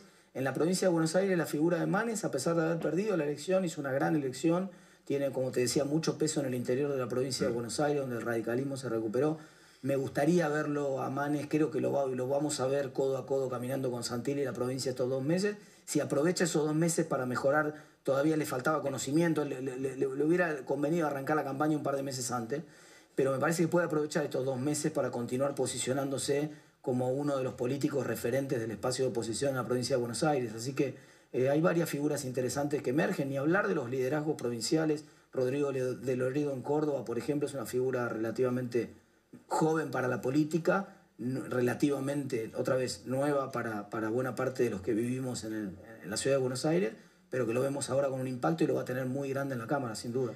Recién hablabas de cambio de ministros. ¿Vos crees que el presidente tiene que cambiar ministros? Yo creo que sí, si quiere, si realmente que entienda el mensaje de las urnas y quiere recuperar los votos que perdió de acá en noviembre. No porque crea que eso va a cambiar mucho la economía, ni, ni la gestión del gobierno. ¿Estás pidiendo concretamente la renuncia de Martín Guzmán? No, no, de ninguna manera. No, no, no, no, no me animaría a decir que ministro ni nada, ni quiero pedir ninguna renuncia, no me corresponde a mí, no, de ninguna manera. Yo lo que estoy haciendo es un análisis en función de si él quiere mostrar que se note, digamos, que acusó recibo de lo que pasó en la Bueno, hoy dijo que no va a cambiar nada. Bueno, si no cambia nada, me parece que cada día que pase con esa tesitura está más lejos de recuperarse en noviembre. Si él, si él quisiera recuperarse en noviembre, mi, mi consejo sería que muestre que lo que parezca. No, viste, vos cuando querés mostrar que cambiaste eh, en una relación, qué sé yo, viste, vas a la peluquería, te compras un traje nuevo, haces algo, se tiene que notar que, que, que sos distinto. Vas al gimnasio, te pones a dieta, haces algo, tenés que mostrar que, que, que hay una actitud de cambio. Actitudinalmente se tiene que notar en, que, en tu gesto que vos querés cambiar. Digamos, si vos decís, acá no pasó nada, sigo todo como estaba, me voy a inaugurar una obra allá, me voy a... Vamos, todo- todos los minutos que el presidente consuma en hacer lo mismo que venía haciendo en los últimos dos años son minutos que los pierde y está más lejos de recuperarse. Ahora, apelo a tu condición de economista.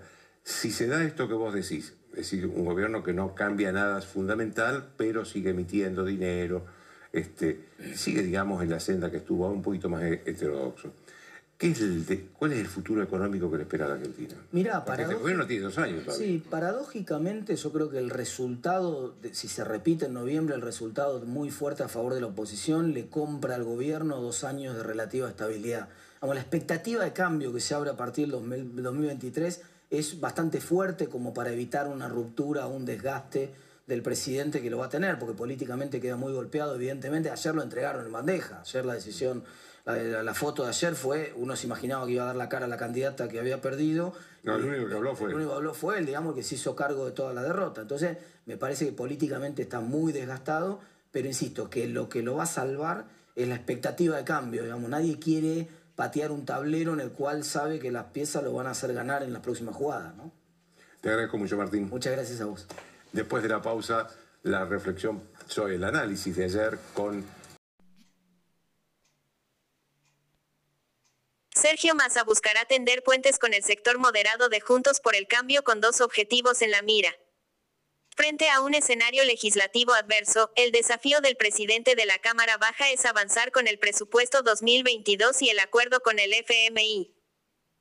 La debacle que sufrió el oficialismo en las primarias augura un escenario legislativo adverso para el gobierno. De cristalizarse en noviembre el resultado de las primarias, el Frente de Todos perderá todo control en ambas cámaras. Consciente de la necesidad de asegurar la gobernabilidad, el presidente de la Cámara de Diputados, Sergio Massa, buscará tender puentes hacia los sectores moderados de la oposición para avanzar en al menos dos temas inmediatos, la ley de presupuesto 2022 y el acuerdo de renegociación de la deuda con el Fondo Monetario Internacional.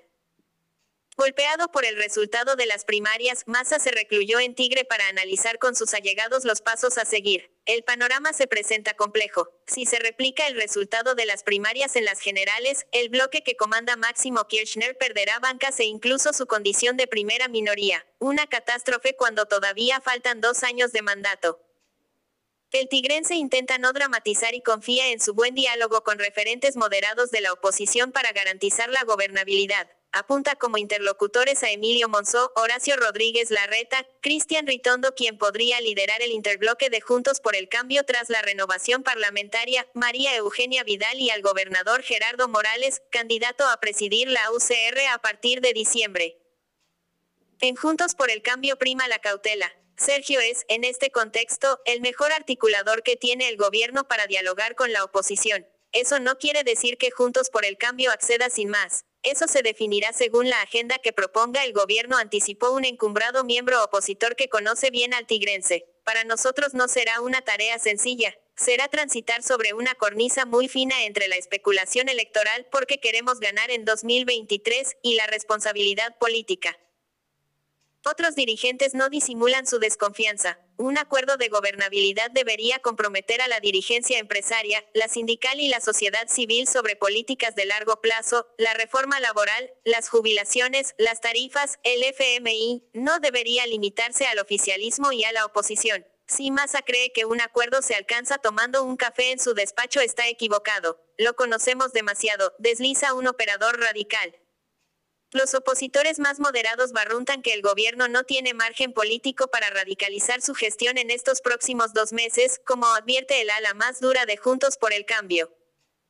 Si lo hiciera presionado por el kirchnerismo difícilmente resista la unidad del frente de todos. Los primeros en saltar del barco serán los gobernadores del PJ, razona un dirigente peronista hoy enrolado en la oposición. Fernández necesitará de la oposición, por eso estará obligado a mostrarse más moderado. Solo así podrá aprobar sus leyes en el Congreso, asevera. Leyes congeladas. En el entorno de masa coinciden que no hay lugar para locuras. Descartan, en este sentido, que el oficialismo aproveche su efímera superioridad numérica en los próximos dos meses para forzar la sanción de la reforma judicial y la del Ministerio Público, dos iniciativas que permanecen congeladas hace un año en la Cámara Baja por falta de respaldo opositor. El clima político cambió. Radicalizar ahora los ánimos en el Congreso le daría aire a la oposición y sería contraproducente para nosotros si queremos remontar la derrota de las primarias. La agenda tiene que ser distinta, pensada en la gente, admiten cerca de masa. En lo inmediato, la urgencia estará puesta en el debate del presupuesto 2022, que se presentaría el miércoles en la Cámara Baja. Aún no está confirmada la presencia del ministro de Economía, Martín Guzmán, uno de los funcionarios más golpeados tras el resultado electoral. En la oposición predomina la cautela y la expectativa. Veremos cuál es la agenda que traerá el oficialismo, pero no vamos a aprobar locuras, anticipó Ritondo, conscientes de la fragilidad política que envuelve al gobierno, en Juntos por el Cambio no hay ánimo de obstaculizar la gestión e incluso facilitarían el debate del presupuesto 2022. Daremos quórum, como siempre lo hemos hecho. Respecto del acuerdo con el FMI, lo someteremos primero al debate de nuestros economistas. Solo si dan luz verde avanzaremos, anticipan. Fin de la nota. Nota de, Laura Serra en La Nación. Sergio Massa buscará tender puentes con el sector moderado de Juntos por el Cambio con dos objetivos en la mira. Frente a un escenario adverso legislativo, el desafío de Massa es avanzar con el presupuesto 2022 y con el acuerdo del FMI. Ahora nota de Luciana Vázquez, también en La Nación, las derrotas de Cristina Kirchner. Las derrotas de Cristina Kirchner. En tiempos pandémicos, el oficialismo sufrió una pérdida de olfato político al extremo. Se desconectó de la realidad del argentino de a pie. La propia conductora del kirchnerismo lo llevó a su crisis. No fue magia, el truco que Cristina Kirchner sacó de la galera política en 2019 y que condujo al triunfo del kirchnerismo sobre Cambiemos, acaba de chocar este domingo con el principio más temido para la política, el principio de realidad, es decir, los votos, en este caso, la derrota. A la pregunta de quién es el padre o madre de la derrota del Frente de Todos, la respuesta macropolítica es Cristina Kirchner.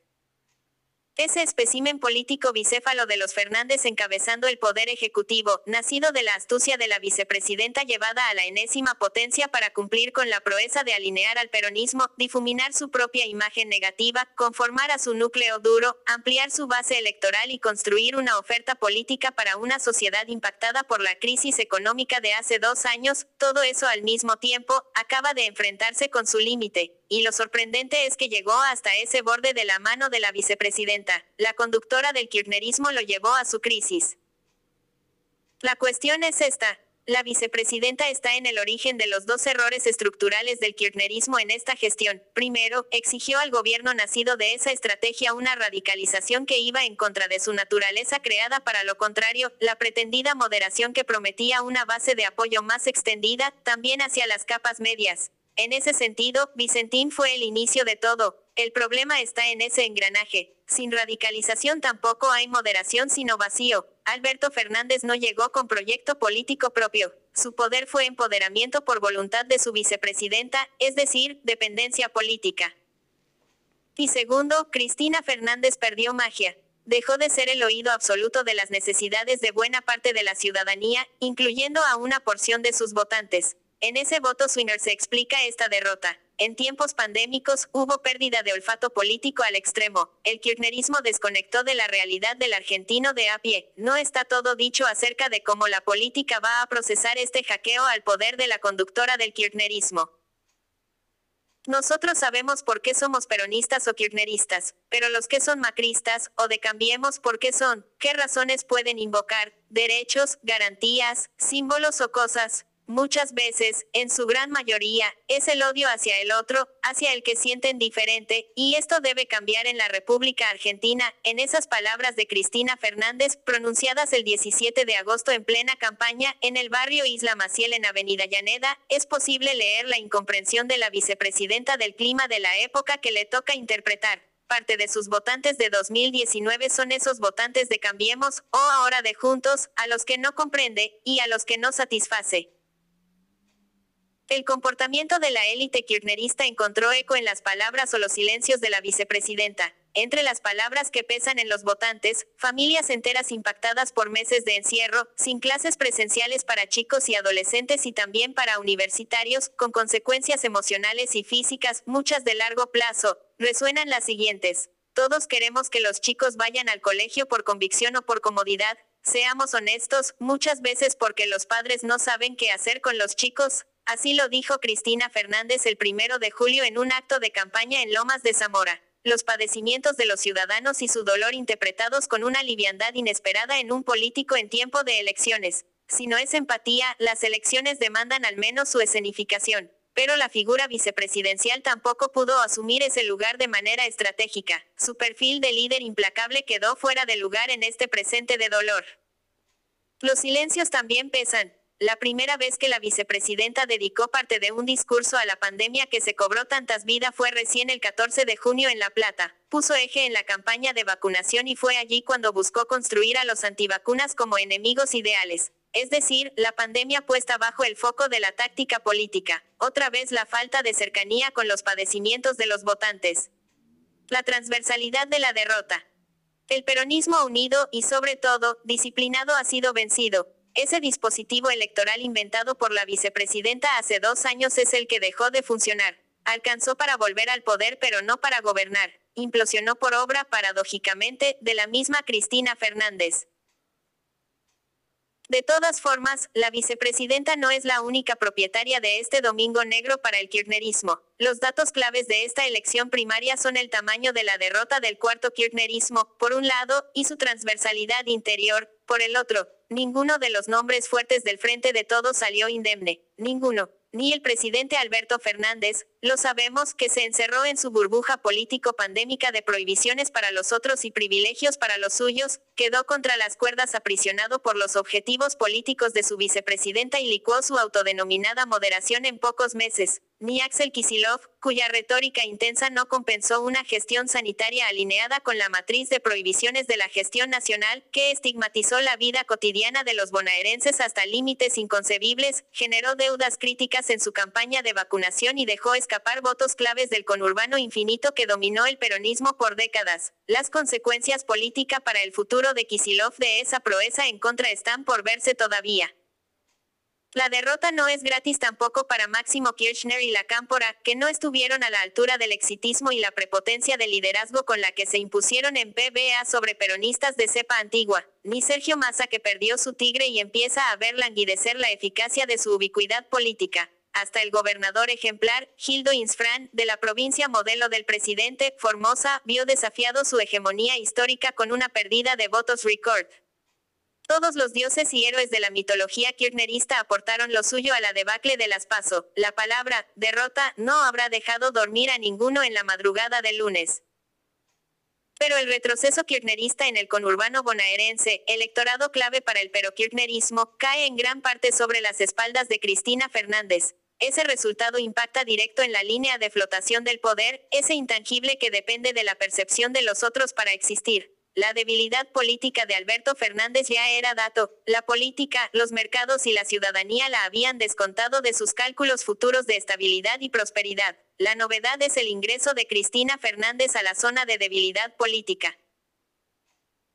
La jefa del kirchnerismo afectó el dispositivo estratégico de poder, la bestia bicéfala y perdió ascendencia con el pueblo, un valor clave del kirchnerismo. Su identificación con la groncha peronista empieza a sonar impostada aún para sus votantes más leales o más necesitados. como en el caso de Victoria Tolosa Paz, también en la vicepresidenta se da una confusión entre referencias narcisistas y empatía con sus votantes. Cristina Fernández, además, corre peligro de quedarse sin palacio donde ejercer el poder con mayor libertad, el Senado, sin eso, la figura vicepresidencial se queda sin mucho espacio institucional y está en el centro de algo imperdonable para el peronismo en general y para el kirchnerismo en particular, la pérdida de votos, es decir, de poder. El poder reordena en el peronismo. Cristina Kirchner perdió parte de su poder este domingo. De ahí la resistencia de Alberto Fernández a una corrección del rumbo de su gestión ostensible y cristinizada.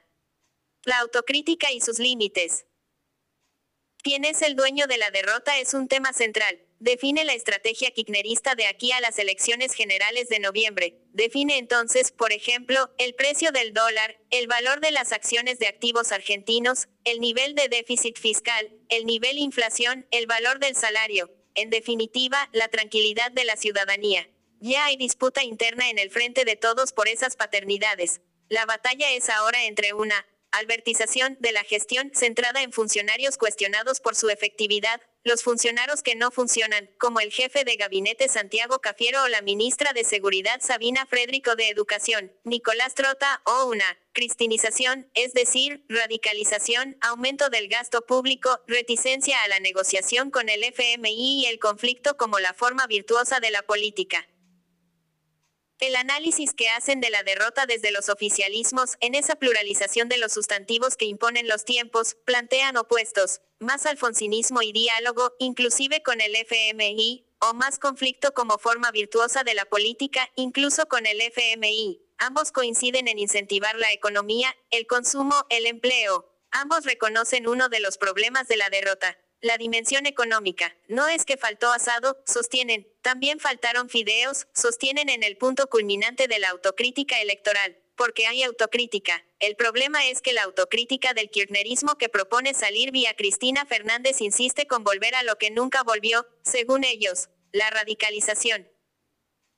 El análisis que falta en los dos intentos por comprender la derrota es la gestión sanitaria. El éxito de la campaña de vacunación más grande de la historia se da por sentado. La sordera del kirchnerismo es transversal a los albertizados o los radicalizados. Más de 113 mil muertos y una vacunación completa, de dos dosis, que todavía no alcanza a un porcentaje de la población que aleje riesgos de nuevas olas, desmienten esa creencia kirchnerista el dolor de las víctimas y de una sociedad encerrada que sigue pagando los efectos de cuarentenas irracionales decididas por la administración de Fernández, sigue resonando lejos de los oídos oficialistas. El resultado electoral tiene un efecto interesante sobre la interna kirchnerista. El ingreso de la campaña electoral del kirchnerismo a la disputa en torno a los datos sobre la deuda o las estadísticas del plan de vacunación instalaron otra vez el problema para procesar los datos verdaderos. La verdad estadística y judicial no alcanza en la matriz conceptual del kirchnerismo para dirimir la certeza sobre los hechos. La única verdad para el kirchnerismo es la realidad de los votos. Su error político fue interpretar el voto en favor de Cambiemos en 2015 como un accidente de la historia cuyo rumbo correcto es de signo popular, es decir, kirchnerista. Ese resultado vuelve ahora como constante histórica que quizás empiece a disputar regularmente el liderazgo del peronismo. Por eso la figura de Cristina Kirchner queda en un grado de exposición único, porque sus estrategias crearon un tsunami perfecto. Se dejó a un costado la vitalidad de las PASO y hubo candidatos a dedos, impulsados por presión de la vicepresidenta o del presidente o su círculo rojo, y esos resultados condujeron al perokirchnerismo a una derrota histórica. El sentido de esos errores en la vida política de sus responsables y en las futuras elecciones todavía no está cantado. Fin de la nota. Nota de Luciana Vázquez, como le decíamos, en La Nación de hoy, encontrando los padres y las madres de la derrota electoral del domingo pasado.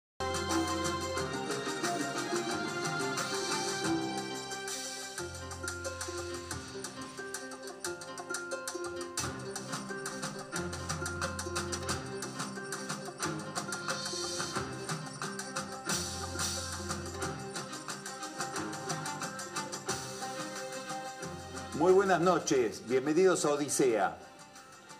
Bueno, estamos ante un fenómeno que lleva tiempo a analizar por la cantidad de matices, de detalles, de novedades que presenta, ha pasado por la política una especie de huracán y con el paso de los días iremos registrando de a poco el paisaje, cómo va quedando, cómo se va reconfigurando. Con movimientos que se producen en la base de la política, es decir, en la sociedad, que se manifiesta en el comportamiento del electorado, y con cambios que se registran en la estructura, en la burocracia del Estado, en la burocracia de la política, en las instituciones. Me gustaría empezar por lo primero, algunas curiosidades, algunas rarezas, cambios que presenta el comportamiento de la sociedad. Vamos a empezar por uno que tiene que ver con unos estudios a los que nos referimos durante la campaña electoral. Los realiza una consultora que se llama Fixer y estudia redes sociales. Después vamos a hablar de esto con un analista de opinión pública que es Sheila Wilker. Pero fíjense estos estudios que muestran la relación entre Alberto Fernández, Cristina Kirchner y Axel Kisilov con las franjas más jóvenes de la población, los que empiezan a votar o los que han votado hace poco por primera vez. Miren esta curva. Esto es la opinión negativa. Desde abril a junio, importa la velocidad del fenómeno, no solamente la intensidad. La imagen negativa del presidente entre los más jóvenes pasa del 41 al 51%. Y la positiva cae de 37 a 24. Lo mismo pasa con Cristina Kirchner, de 43 a 59 y desciende de 42 a 26. Y algo parecido con Kisilov. Este es un fenómeno muy peculiar de este momento histórico, y es que los jóvenes empiezan a abandonar al kirchnerismo. ¿Cuáles son las explicaciones? Misteriosas, no hay una sola explicación, hay hipótesis. Después le vamos a preguntar a Gila Wilker si se puede hablar además de los jóvenes, o si hay distintos tipos de jóvenes en relación con el voto y con las preferencias políticas. ¿Esto tiene que ver con las restricciones de la pandemia? ¿Tiene que ver con la memoria que las nuevas generaciones, las que empiezan a votar ahora, tienen del kirchnerismo? que ya es una memoria borrosa o inexistente del momento de gloria que vivió este movimiento político entre, digamos, los años 2003, 2007, 2008. Acá vamos a ver otro cuadro que tiene que ver con otro movimiento también en la base social.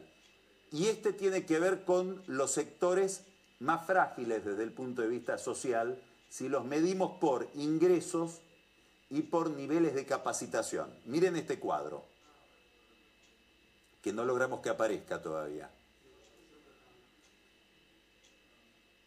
Ah, perdón, está mal la denominación, pero los números son los correctos.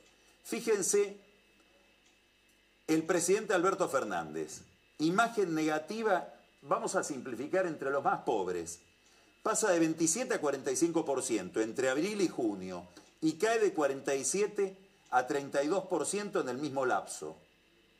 Insisto, es un fenómeno intenso, pero además muy rápido. 49 a 30 la imagen positiva de Cristina Kirchner y de 33 a 54 sube la negativa en los sectores más pobres. Esto tiene todo que ver con lo que está pasando en el conurbano bonaerense, de lo cual después vamos a hablar con un dirigente de la oposición que actúa, se desempeña en Lanús y que fue clave en el despliegue de eh, Horacio Rodríguez Larreta y Diego Santilli en la tercera sección electoral. Vamos a hablar ahora de eso también. Miren, Kisilov y los pobres. Estamos hablando de que va de 30 a 45% la imagen negativa. Y este es más estable la imagen positiva.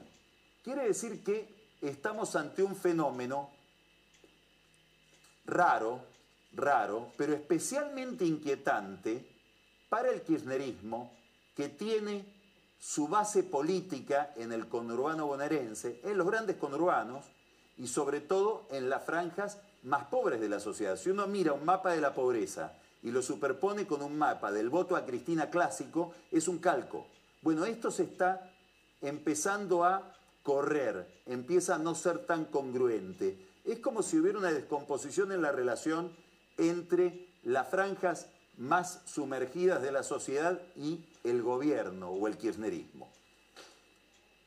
Si miramos los números de la elección, si miramos lo que están mirando hoy, lo que están analizando hoy los actores de la elección y sobre todo los titulares del poder, Cristina Kirchner, Alberto Fernández, Sergio Massa, Kisilov, Máximo Kirchner, están mirando estos números que voy a mencionar ahora. Las primarias del 2019. Voy a redondear números para no desviar mucho la atención en las cifras. En las primarias del 2019, cuando Cristina Kirchner compitió contra Esteban Bullrich, obtuvo 3.200.000 votos. Ahí había otro candidato, que era Massa, que sacó 1.400.000 votos. Por supuesto, no se pueden sumar los votos de Massa con los votos de Cristina. ¿Por qué? Porque justamente muchos votantes de Massa en aquel momento, en el 19, votaban, perdón, estoy hablando eh, eh, del 17, no del 19, 2017, Cristina candidata a senadora y Massa también. Muchos votantes de Massa votaban justamente en contra de Cristina. Pero hoy todo este universo es el oficialismo. Si tomamos estos números de lo que obtuvieron Cristina y Massa en el 17, 3.200.000 Cristina, 1.400.000 Massa, la diferencia con lo que obtuvo Victoria Tolosa Paz ayer, que son 2.788.000 votos, la diferencia de lo que rudimentariamente, muy rudimentariamente podemos pensar, perdió el oficialismo entre el 17 y el 21, que son dos elecciones comparables, dos primarias legislativas, son 1.800.000 votos. Bueno, este es el drama. Este es el drama. Con otra curiosidad, si miro el comportamiento de Juntos respecto de aquel Juntos por el cambio del 17, casi no hay diferencia entre los votos que obtuvo Esteban Bullrich contra Cristina en las primarias, o digamos, en las primarias de aquel momento, y los votos que obtuvieron sumados Santilli y Manes en la elección de ayer. Casi que no hubo modificación. El problema entonces, el gran cambio, es una pérdida, un drenaje, una caída en los votos del oficialismo, del kirchnerismo. Signo de interrogación o nota al pie de página. ¿Cómo mirará Massa esta pérdida de votos? ¿Qué votos le quedan a Massa de los votos que él tenía?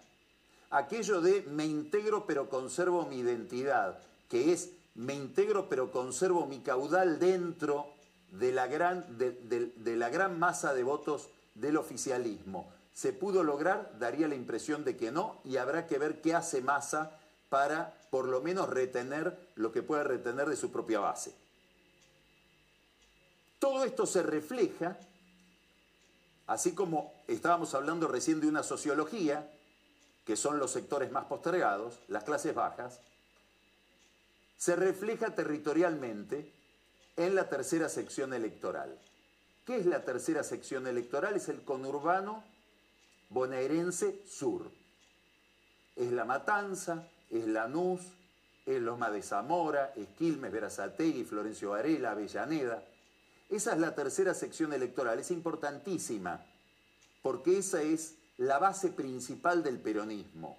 Es el lugar para el cual Perón inventó el peronismo cuando se produjo el gran ascenso de los sectores obreros, de los trabajadores organizados en sindicatos entre los años 30, 40, etc.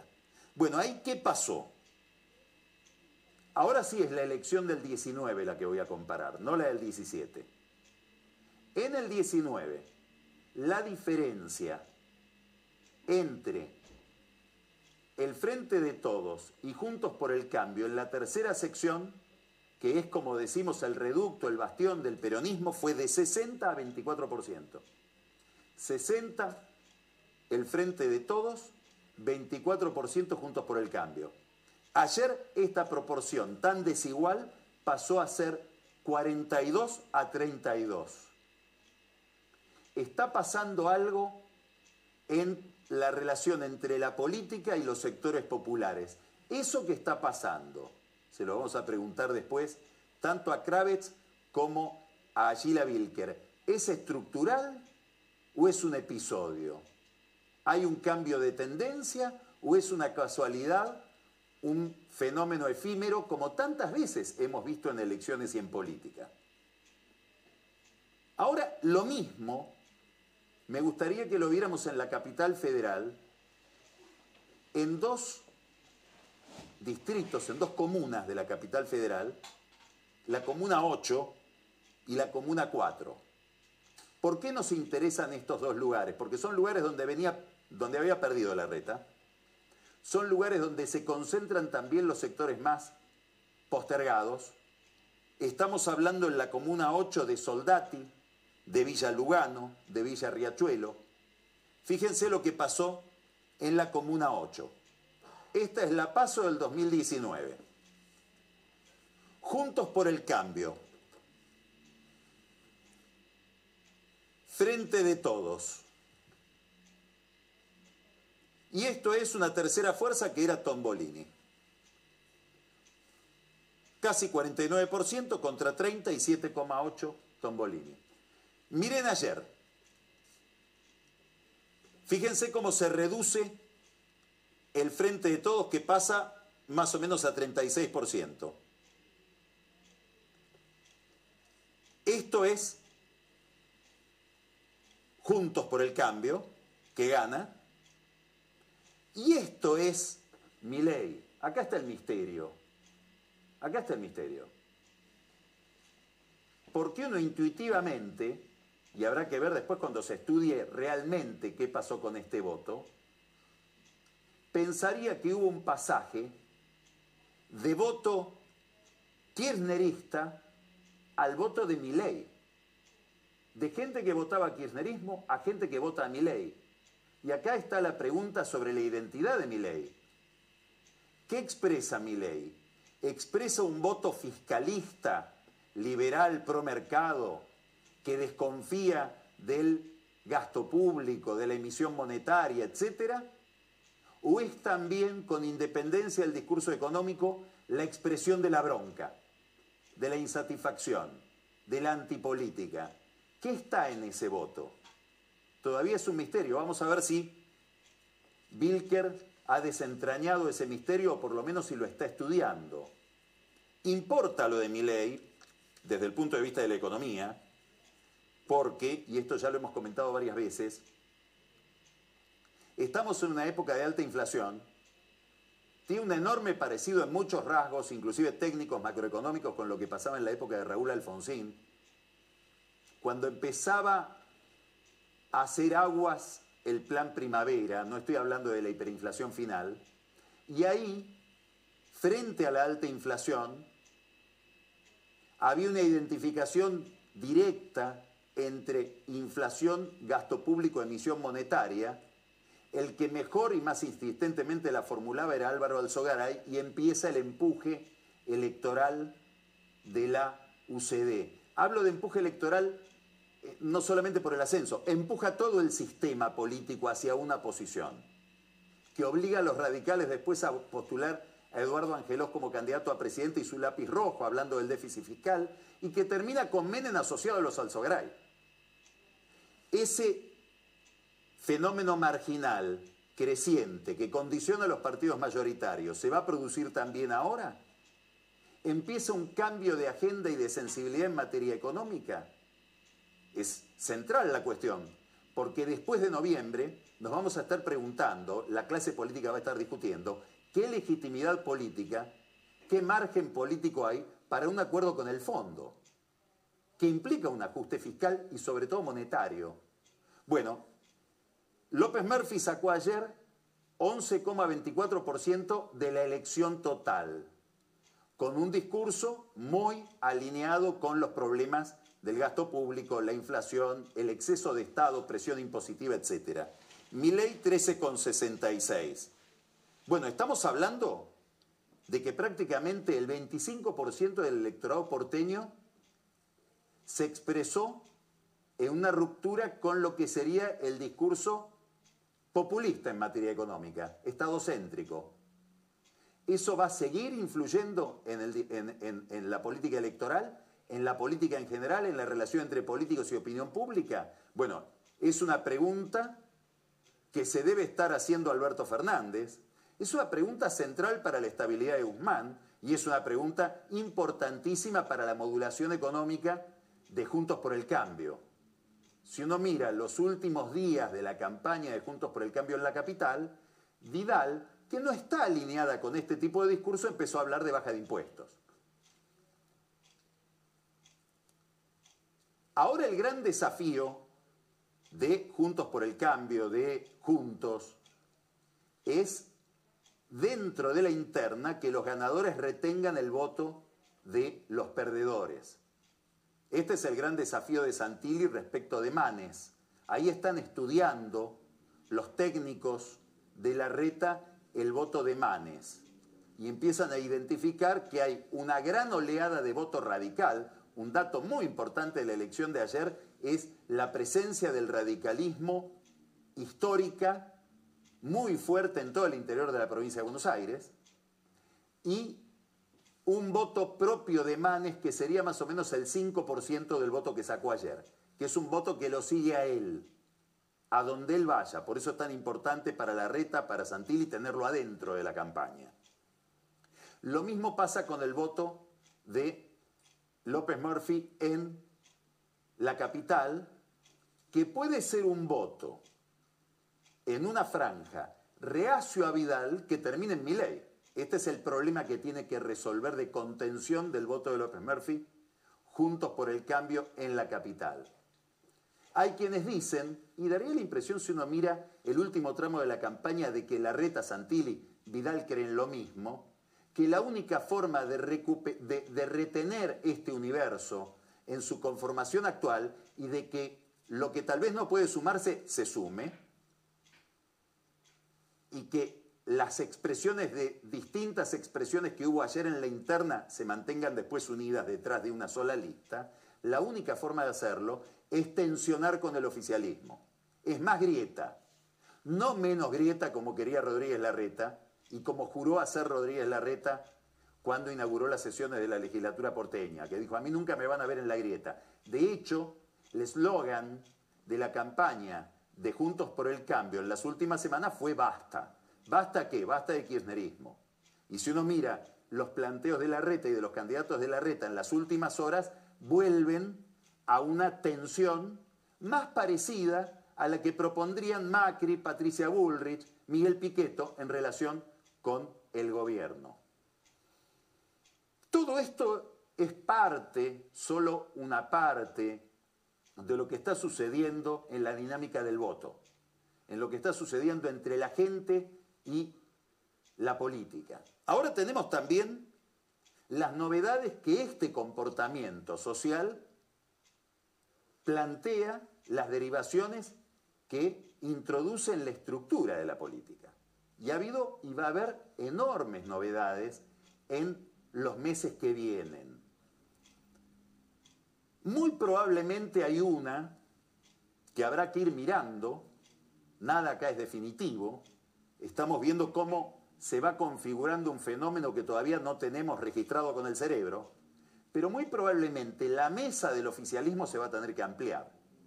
Y ahí vamos a ver qué plasticidad tiene Alberto Fernández, la Cámpora, Cristina Kirchner sobre todo, para establecer un tipo de conducción más colegiada, que no sea el estilo clásico del kirchnerismo y sobre todo de Cristina, que es te lidero arrastrándote. Ahora va a tener que persuadir, va a tener que sumar voluntades, va a tener que argumentar, va a tener que explicar. ¿A quiénes? Sobre todo a los gobernadores.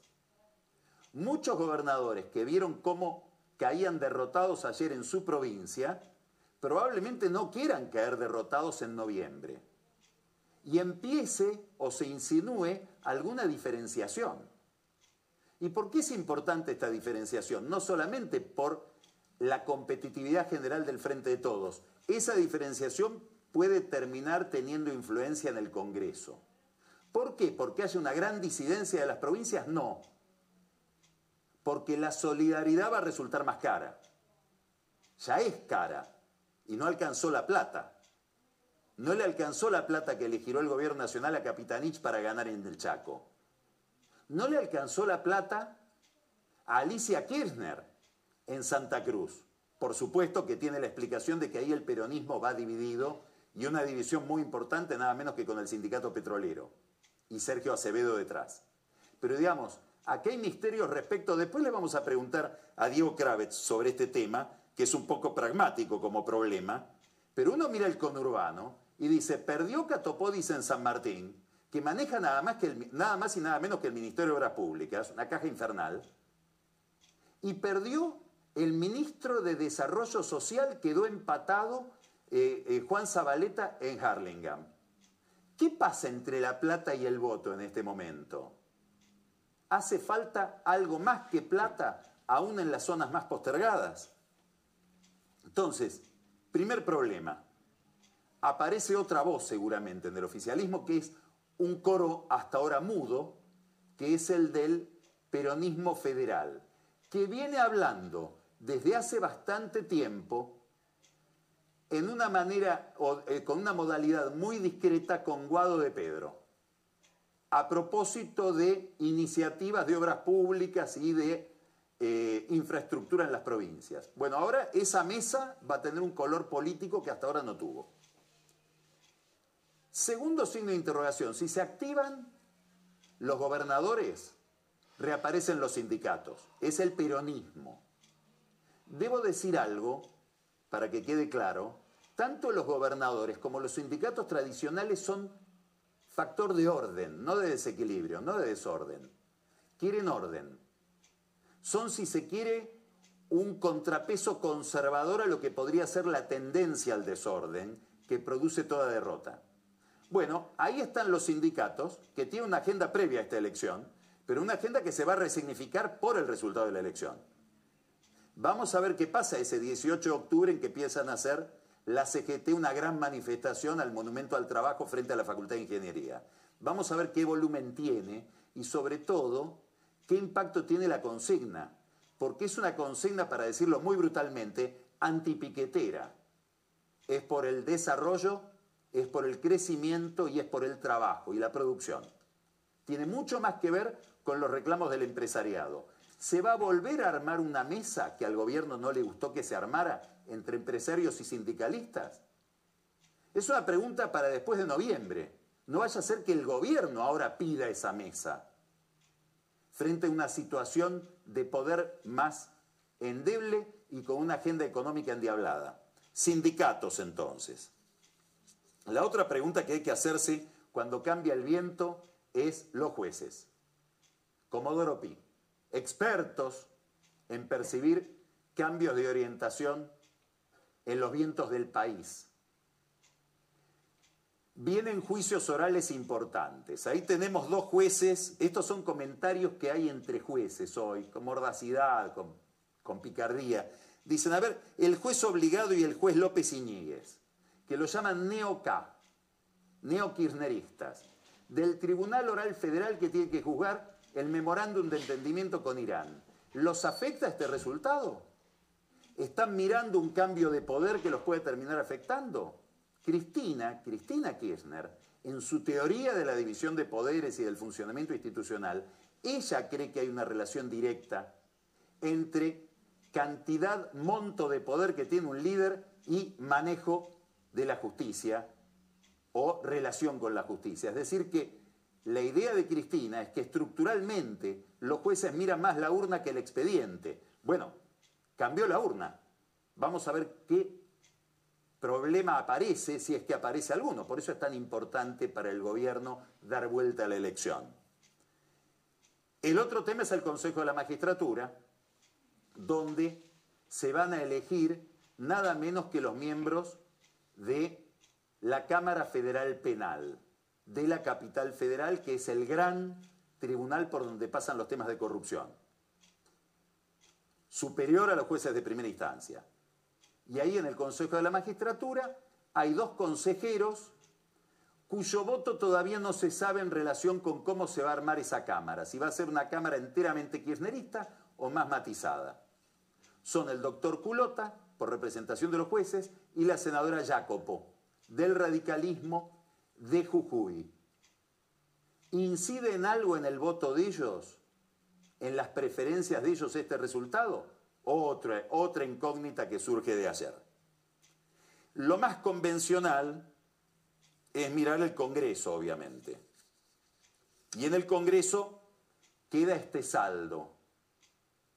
En la Cámara de Diputados, aún con aliados, digamos, todo lo que puede juntar el oficialismo, si se repite en noviembre una elección parecida a la de ayer, no necesariamente se tiene que repetir, si fuera la elección de ayer, la elección de noviembre, con todo haciendo el máximo esfuerzo con aliados, partidos provinciales, etcétera, el gobierno queda a cinco bancas del quórum. Quiere decir que Sergio Massa va a, tener más, va a tener que tener más ductilidad que la que tiene. Va a tener que establecer algún puente con la oposición si quiere sacar leyes importantes. No se olvide de que el acuerdo con el fondo, el gobierno se comprometió, habrá que ver si ahora no está arrepentido, a mandarlo por el, al Congreso sin necesidad. Es algo que en realidad pide el fondo porque dice, bueno, como vamos a acordar algo que involucra muchos periodos presidenciales, queremos que la oposición deje los dedos también pegados. Bueno, ahí está una dificultad para Massa. Y otra dificultad para Cristina, porque con aliados termina estando al borde del quórum propio, que antes tenía sin necesidad de seducir a ningún aliado con el voto solamente de los senadores. Insisto, esto no es que va a quedar así, es lo que pasaría si en noviembre la elección repite la elección de ayer o se parece a la elección de ayer. Dicho de otra manera, estos son los objetivos que debe revertir el gobierno, superar estas dificultades. Y nos queda el último lugar de la estructuración política, institucional, estatal, donde impacta el resultado, que es el gabinete.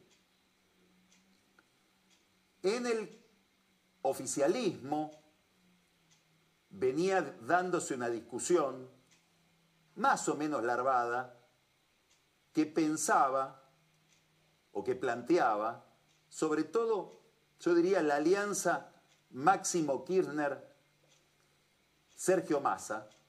Cristina juega otro, otro papel en esto, que el gobierno de Alberto Fernández no tenía destino si no era intervenido. Pensaron en un principio en poner a Agustín Rossi como jefe de gabinete en lugar de Cafiero, y después pensaron en intervenir el Ministerio de Economía. Inclusive hay amigos de Massa que dicen que el propio Massa podría tener alguna intención de hacerse cargo de economía y producción al mismo tiempo, con un mega ministro, con un equipo económico, él no es economista, que le permitiría a Massa, si logra el salvataje de esta gestión, recuperar en la administración lo que le resulta más difícil recuperar en la, en la opinión pública. Desde otros lugares pretenden otras incorporaciones. Jolie embajador en Brasil, muere por ser canciller, dice que habla varios idiomas, etc. Y Julián Domínguez aspiraría a ubicarse en el Ministerio de Agricultura para restablecer alguna relación con el sector agropecuario con el que el gobierno tiene tan mala relación. Cristina Kirchner quiere lo mismo. Están los que dicen que no. Inclusive los que dicen que no tendría las mismas ideas que Massa y que su hijo, y que se inclina más por una política más estatista, más intervencionista, que no debería necesariamente aplicarse ahora, sino después de noviembre, y cuyo nombre es Augusto Costa, la mano derecha de Axel Kisilov. En la mira de todos está Martín Guzmán. Los que miran las entrelíneas prestaron atención a un discurso de Máximo Kirchner cerrando la campaña en Bahía Blanca. Máximo Kirchner ahí dijo, la macroeconomía tiene que llegar a la gente. Bueno, es un mensaje para Guzmán y es un mensaje que tiene que ver con este cuadro que vamos a mostrar ahora, que es un cuadro al que, al que volvimos muchas veces en Odisea, hecho por Alfonso Pratgay. Este cuadro lo, hizo, lo completó Pratgay antes de la elección.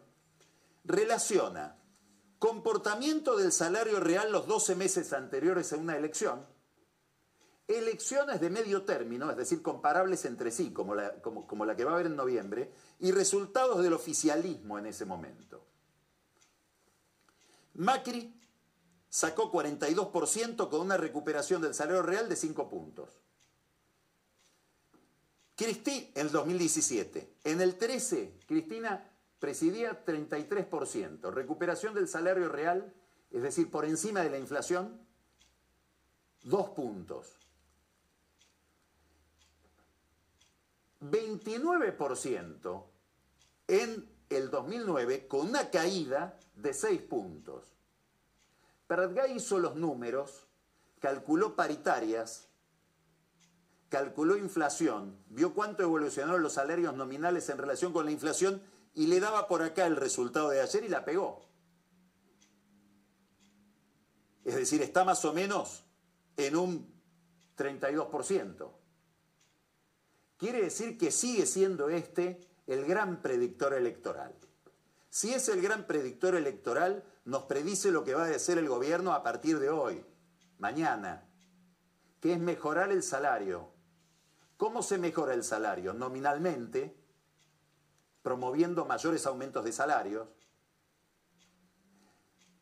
retrasando el tipo de cambio que nos permite comprar más baratas cosas que están hechas de dólares, dólar barato, y tocando otras cosas que todavía el gobierno no tocó, sobre todo la ANSES, que representa el 50% del gasto público, aumentar jubilaciones, aumentar asignación universal por hijo, aumentar pensiones y por otra parte aumentar salarios del sector público.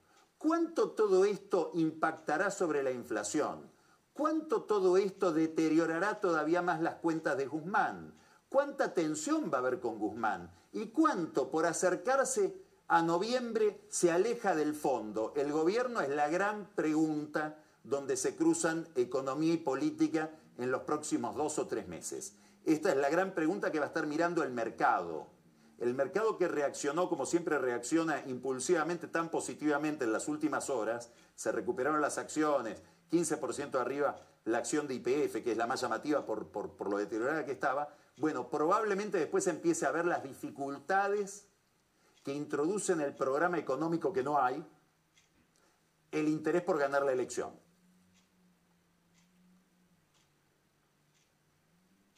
Ya Grabois hoy planteó un problema económico y empiezan a sonar las voces frente que le hablan a Guzmán. Salario universal de, de reparación, de reconstrucción de la economía, baja de impuestos y cargas sociales en las pymes, recorte de 30% en las dietas de todo el mundo, inclusive del Poder Judicial, y la posibilidad de acceder a la tierra rápidamente para los más humildes. Es la bandera de los movimientos sociales de Grabois frente a una izquierda que también evoluciona, que terminó siendo la tercera fuerza ayer y que sacó en provincias como Jujuy el trotskismo 24% y en provincias como Chubut cerca de 10%. Ahí está mirando el kirchnerismo que tiene su base social en los desposeídos. Mientras tanto, ya avanza Massa, avanza la cámpora sobre Guzmán, en el área que más le interesa avanzar, energía. Le cortaron la cabeza al director general de Camesa, pidieron la renuncia, removieron a un asesor central de Darío Martínez, el secretario de Energía, y parece que Massa, ligado a Martín Insaurralde, que es el intendente de Lomas de Zamora del corazón de este oficialismo, y al, al jefe político de Ceiza, Alejandro Granados, está pensando en combinación con una empresa española el avance sobre Edesur. Anotar. Massa ya está ligado a Edenor a través de Manzano y Vila. y Filiberti. Todo esto debería estar preocupando, no sé si lo preocupa a Guzmán, debería estar preocupado Guzmán por las preocupaciones del fondo. Y en el fondo acaba de haber una novedad importante para la Argentina.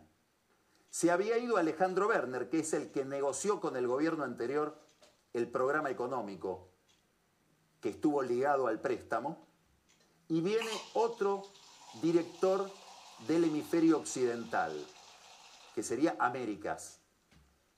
Es Ilan Goldfein, fue un prestigioso banquero central de Brasil, amigo de Nicolás Duhovne, ahí lo vemos con Duhovne, compañero en el MIT de estudios de Gustavo Cañonero, vicepresidente del Banco Central con Macri,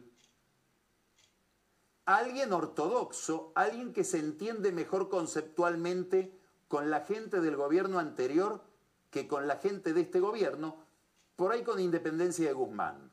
Hay un cambio de clima en el fondo respecto de la Argentina. ¿Cómo están mirando el fondo la, la elección de ayer? ¿Querrán hablar con este gobierno o esperarán hablar también con la oposición? Estas preguntas se las tendría que estar haciendo Guzmán si es que se las hace en estos momentos. Frente a este avance o pretensión de avance de quienes dicen acá hay que intervenir el gobierno para salvar el proyecto político, Alberto Fernández hoy emitió señales simbólicas. Se mostró con Guzmán, se mostró con Cafiero, se mostró con Moroni, se mostró con Culfas. Esos son, en el lenguaje de señas de Fernández respecto del resto del oficialismo, no hablan, se hablan a través de los actos, se hablan a través de simbología, esos son los intocables. Y son justamente los que quiere tocar aquellos que creen que el gobierno fracasa en las elecciones por una falla de gestión. Cuidado con Fernández, porque después le vamos a preguntar a Kravitz por Alberto Fernández, a quien conoce muy bien sabe resistir, porque finalmente los candidatos fueron los de Fernández. Vamos a ver después en algún corte cómo la saludó de mal, si es que la saludó Cristina Kirchner a Tolosa Paz ayer. Finalmente impuso sus candidatos. Finalmente en su ambigüedad, en su ambivalencia, en sus idas y vueltas, puede ser enloquecedor Fernández. ¿Para quién? Para Máximo, para Massa, para Cristina. ¿Resistirá con su gabinete? Y si resiste, ¿Qué puede hacer el grupo que lo quiere reemplazar? Memorias de Santa Cruz. Diciembre de 2011. La cámpora que retira a sus funcionarios del gobierno de Daniel Peralta, el gobernador, el Fernández de Santa Cruz. Diciembre del 2012. La cámpora que vacía la legislatura de Peralta. Vamos a una tensión entre el Congreso, entre el oficialismo del Congreso y la Casa Rosada, y en el medio masa, que es difícil que quiera radicalizarse, nacido el 4 de julio. Es evidente que estamos en una crisis, que vamos hacia una crisis, y que esa crisis va a interpelar también a la oposición. El primero que lo ve es la reta. Viene una Argentina de crisis o una Argentina de la racionalidad y el acuerdo. Esos son los dos futuros posibles inmediatos. Estoy hablando de noviembre, post-noviembre. La reta ayer no habló. La reta ayer casi no se mostró. Quiere ser candidato a presidente. No quiere ser el jefe de la oposición. Porque, como dice el dicho, el que está cerca de la cocina tiene el riesgo de salir quemado. Vamos a empezar Odisea, que la vamos a dedicar hasta el final, hasta el whisky, a hablar de las elecciones de ayer.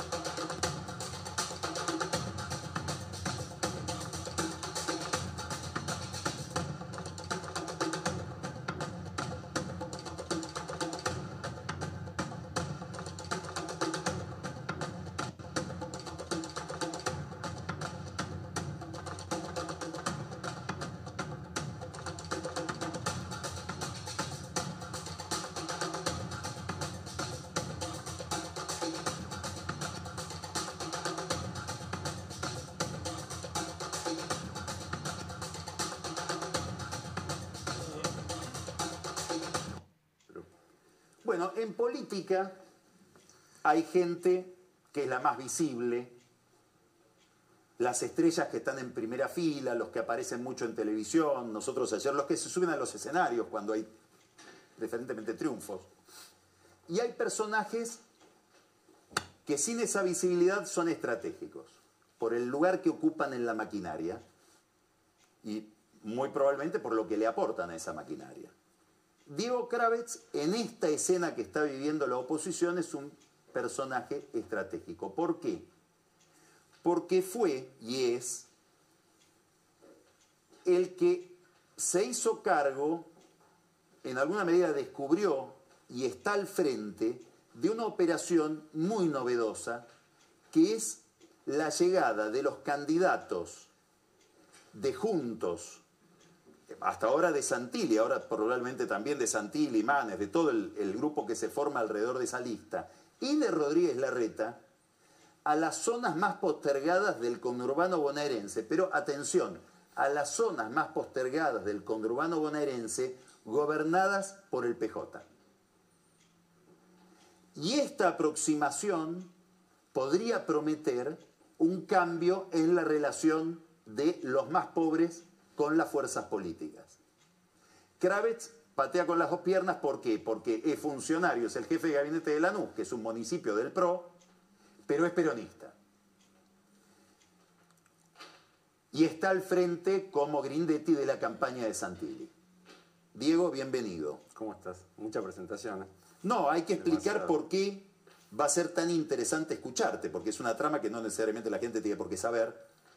Me gustaría que, vamos a contar el truco, que cuentes ahora lo que me contaste a mí antes de la elección, respecto de lo que vos estabas percibiendo en las villas. Mira, lo que nosotros vemos en el conurbano profundo, que un poco vos lo explicabas en, en, en la editorial, ¿no? que es el conurbano de la tercera sección electoral, que es la cuna del peronismo, que es el lugar donde están los sectores más postergados de, de la provincia de Buenos Aires, es como que empezó a haber una ruptura fuerte entre el electorado más pobre y los oficialismos. Entonces, eso no pasaba antes. O sea, eh, por ejemplo, nosotros siempre hemos tenido muy buena relación desde el municipio con los más pobres, pero le costaba mucho más a Macri cuando era gobierno tener esa relación. ¿Por qué? Porque hay cierta cultura que se respira en el conurbano profundo que no digo que la gente se identifique, no dice la gente soy peronista, pero hay como una cultura en donde se identifica con el azul casi automáticamente como un gen de nacimiento. Entonces es difícil hacer pie para, para el amarillo en, en, los lugares, digamos, del fondo. Y lo que uno empezó a ver es que lo que le, le era dificultoso a, a, Cambiemos le empezó a ser dificultoso al, al, oficialismo ¿Qué es azul. el fondo? Cuando decís el fondo, para entender de qué estamos hablando. Mira, en el, en el conurbano, eh, en los municipios, en, eh, se, cuando, digamos, hay lugares que son de clase media-baja y lugares de clase baja, y cuando estás en los lugares de clase baja, ahí la clase baja suele hablar de los del fondo. O sea, es un poco más bajo que la clase baja. Es donde está la marginalidad, la pobreza más extrema, eh, donde hay más necesidad, donde el Estado llega mucho menos, donde hay más delincuentes porque se esconden ahí, donde el Estado, digamos, no hace pie con la educación, no hace pie con la salud, en general no hace pie casi con nada y cuesta mucho todo, ¿no? Cuesta mucho salir adelante. Es el lugar en donde, en el conurbano sur, los chicos, eh, mayormente, uno cada dos no termina el primario, eh, el 80% no termina el secundario, es el lugar complejo. Y en el conurbano sur, eso es en grandes conglomerados, no es eh, chiquitito como puede pasar en Capital, que tenés villas más, mucho menos postergadas que el conurbano, pero representan muchas menos gente que lo que representan electoralmente en el conurbano. Volvamos a, al, al, hilo de lo que estabas diciendo de, en re, de la relación entre ese mundo y la política en este momento. Lo que pasa es que hay como una necesidad muy importante de mucha gente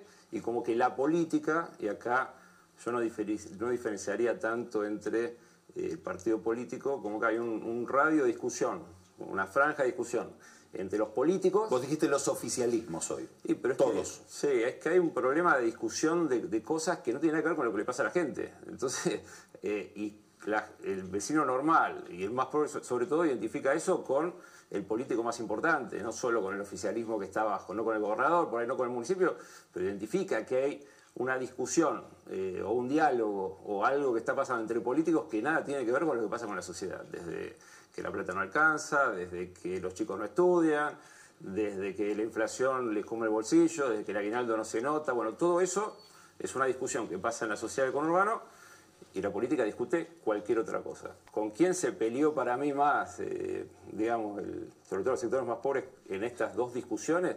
Y con el gobierno nacional. sin ¿Por duda. qué?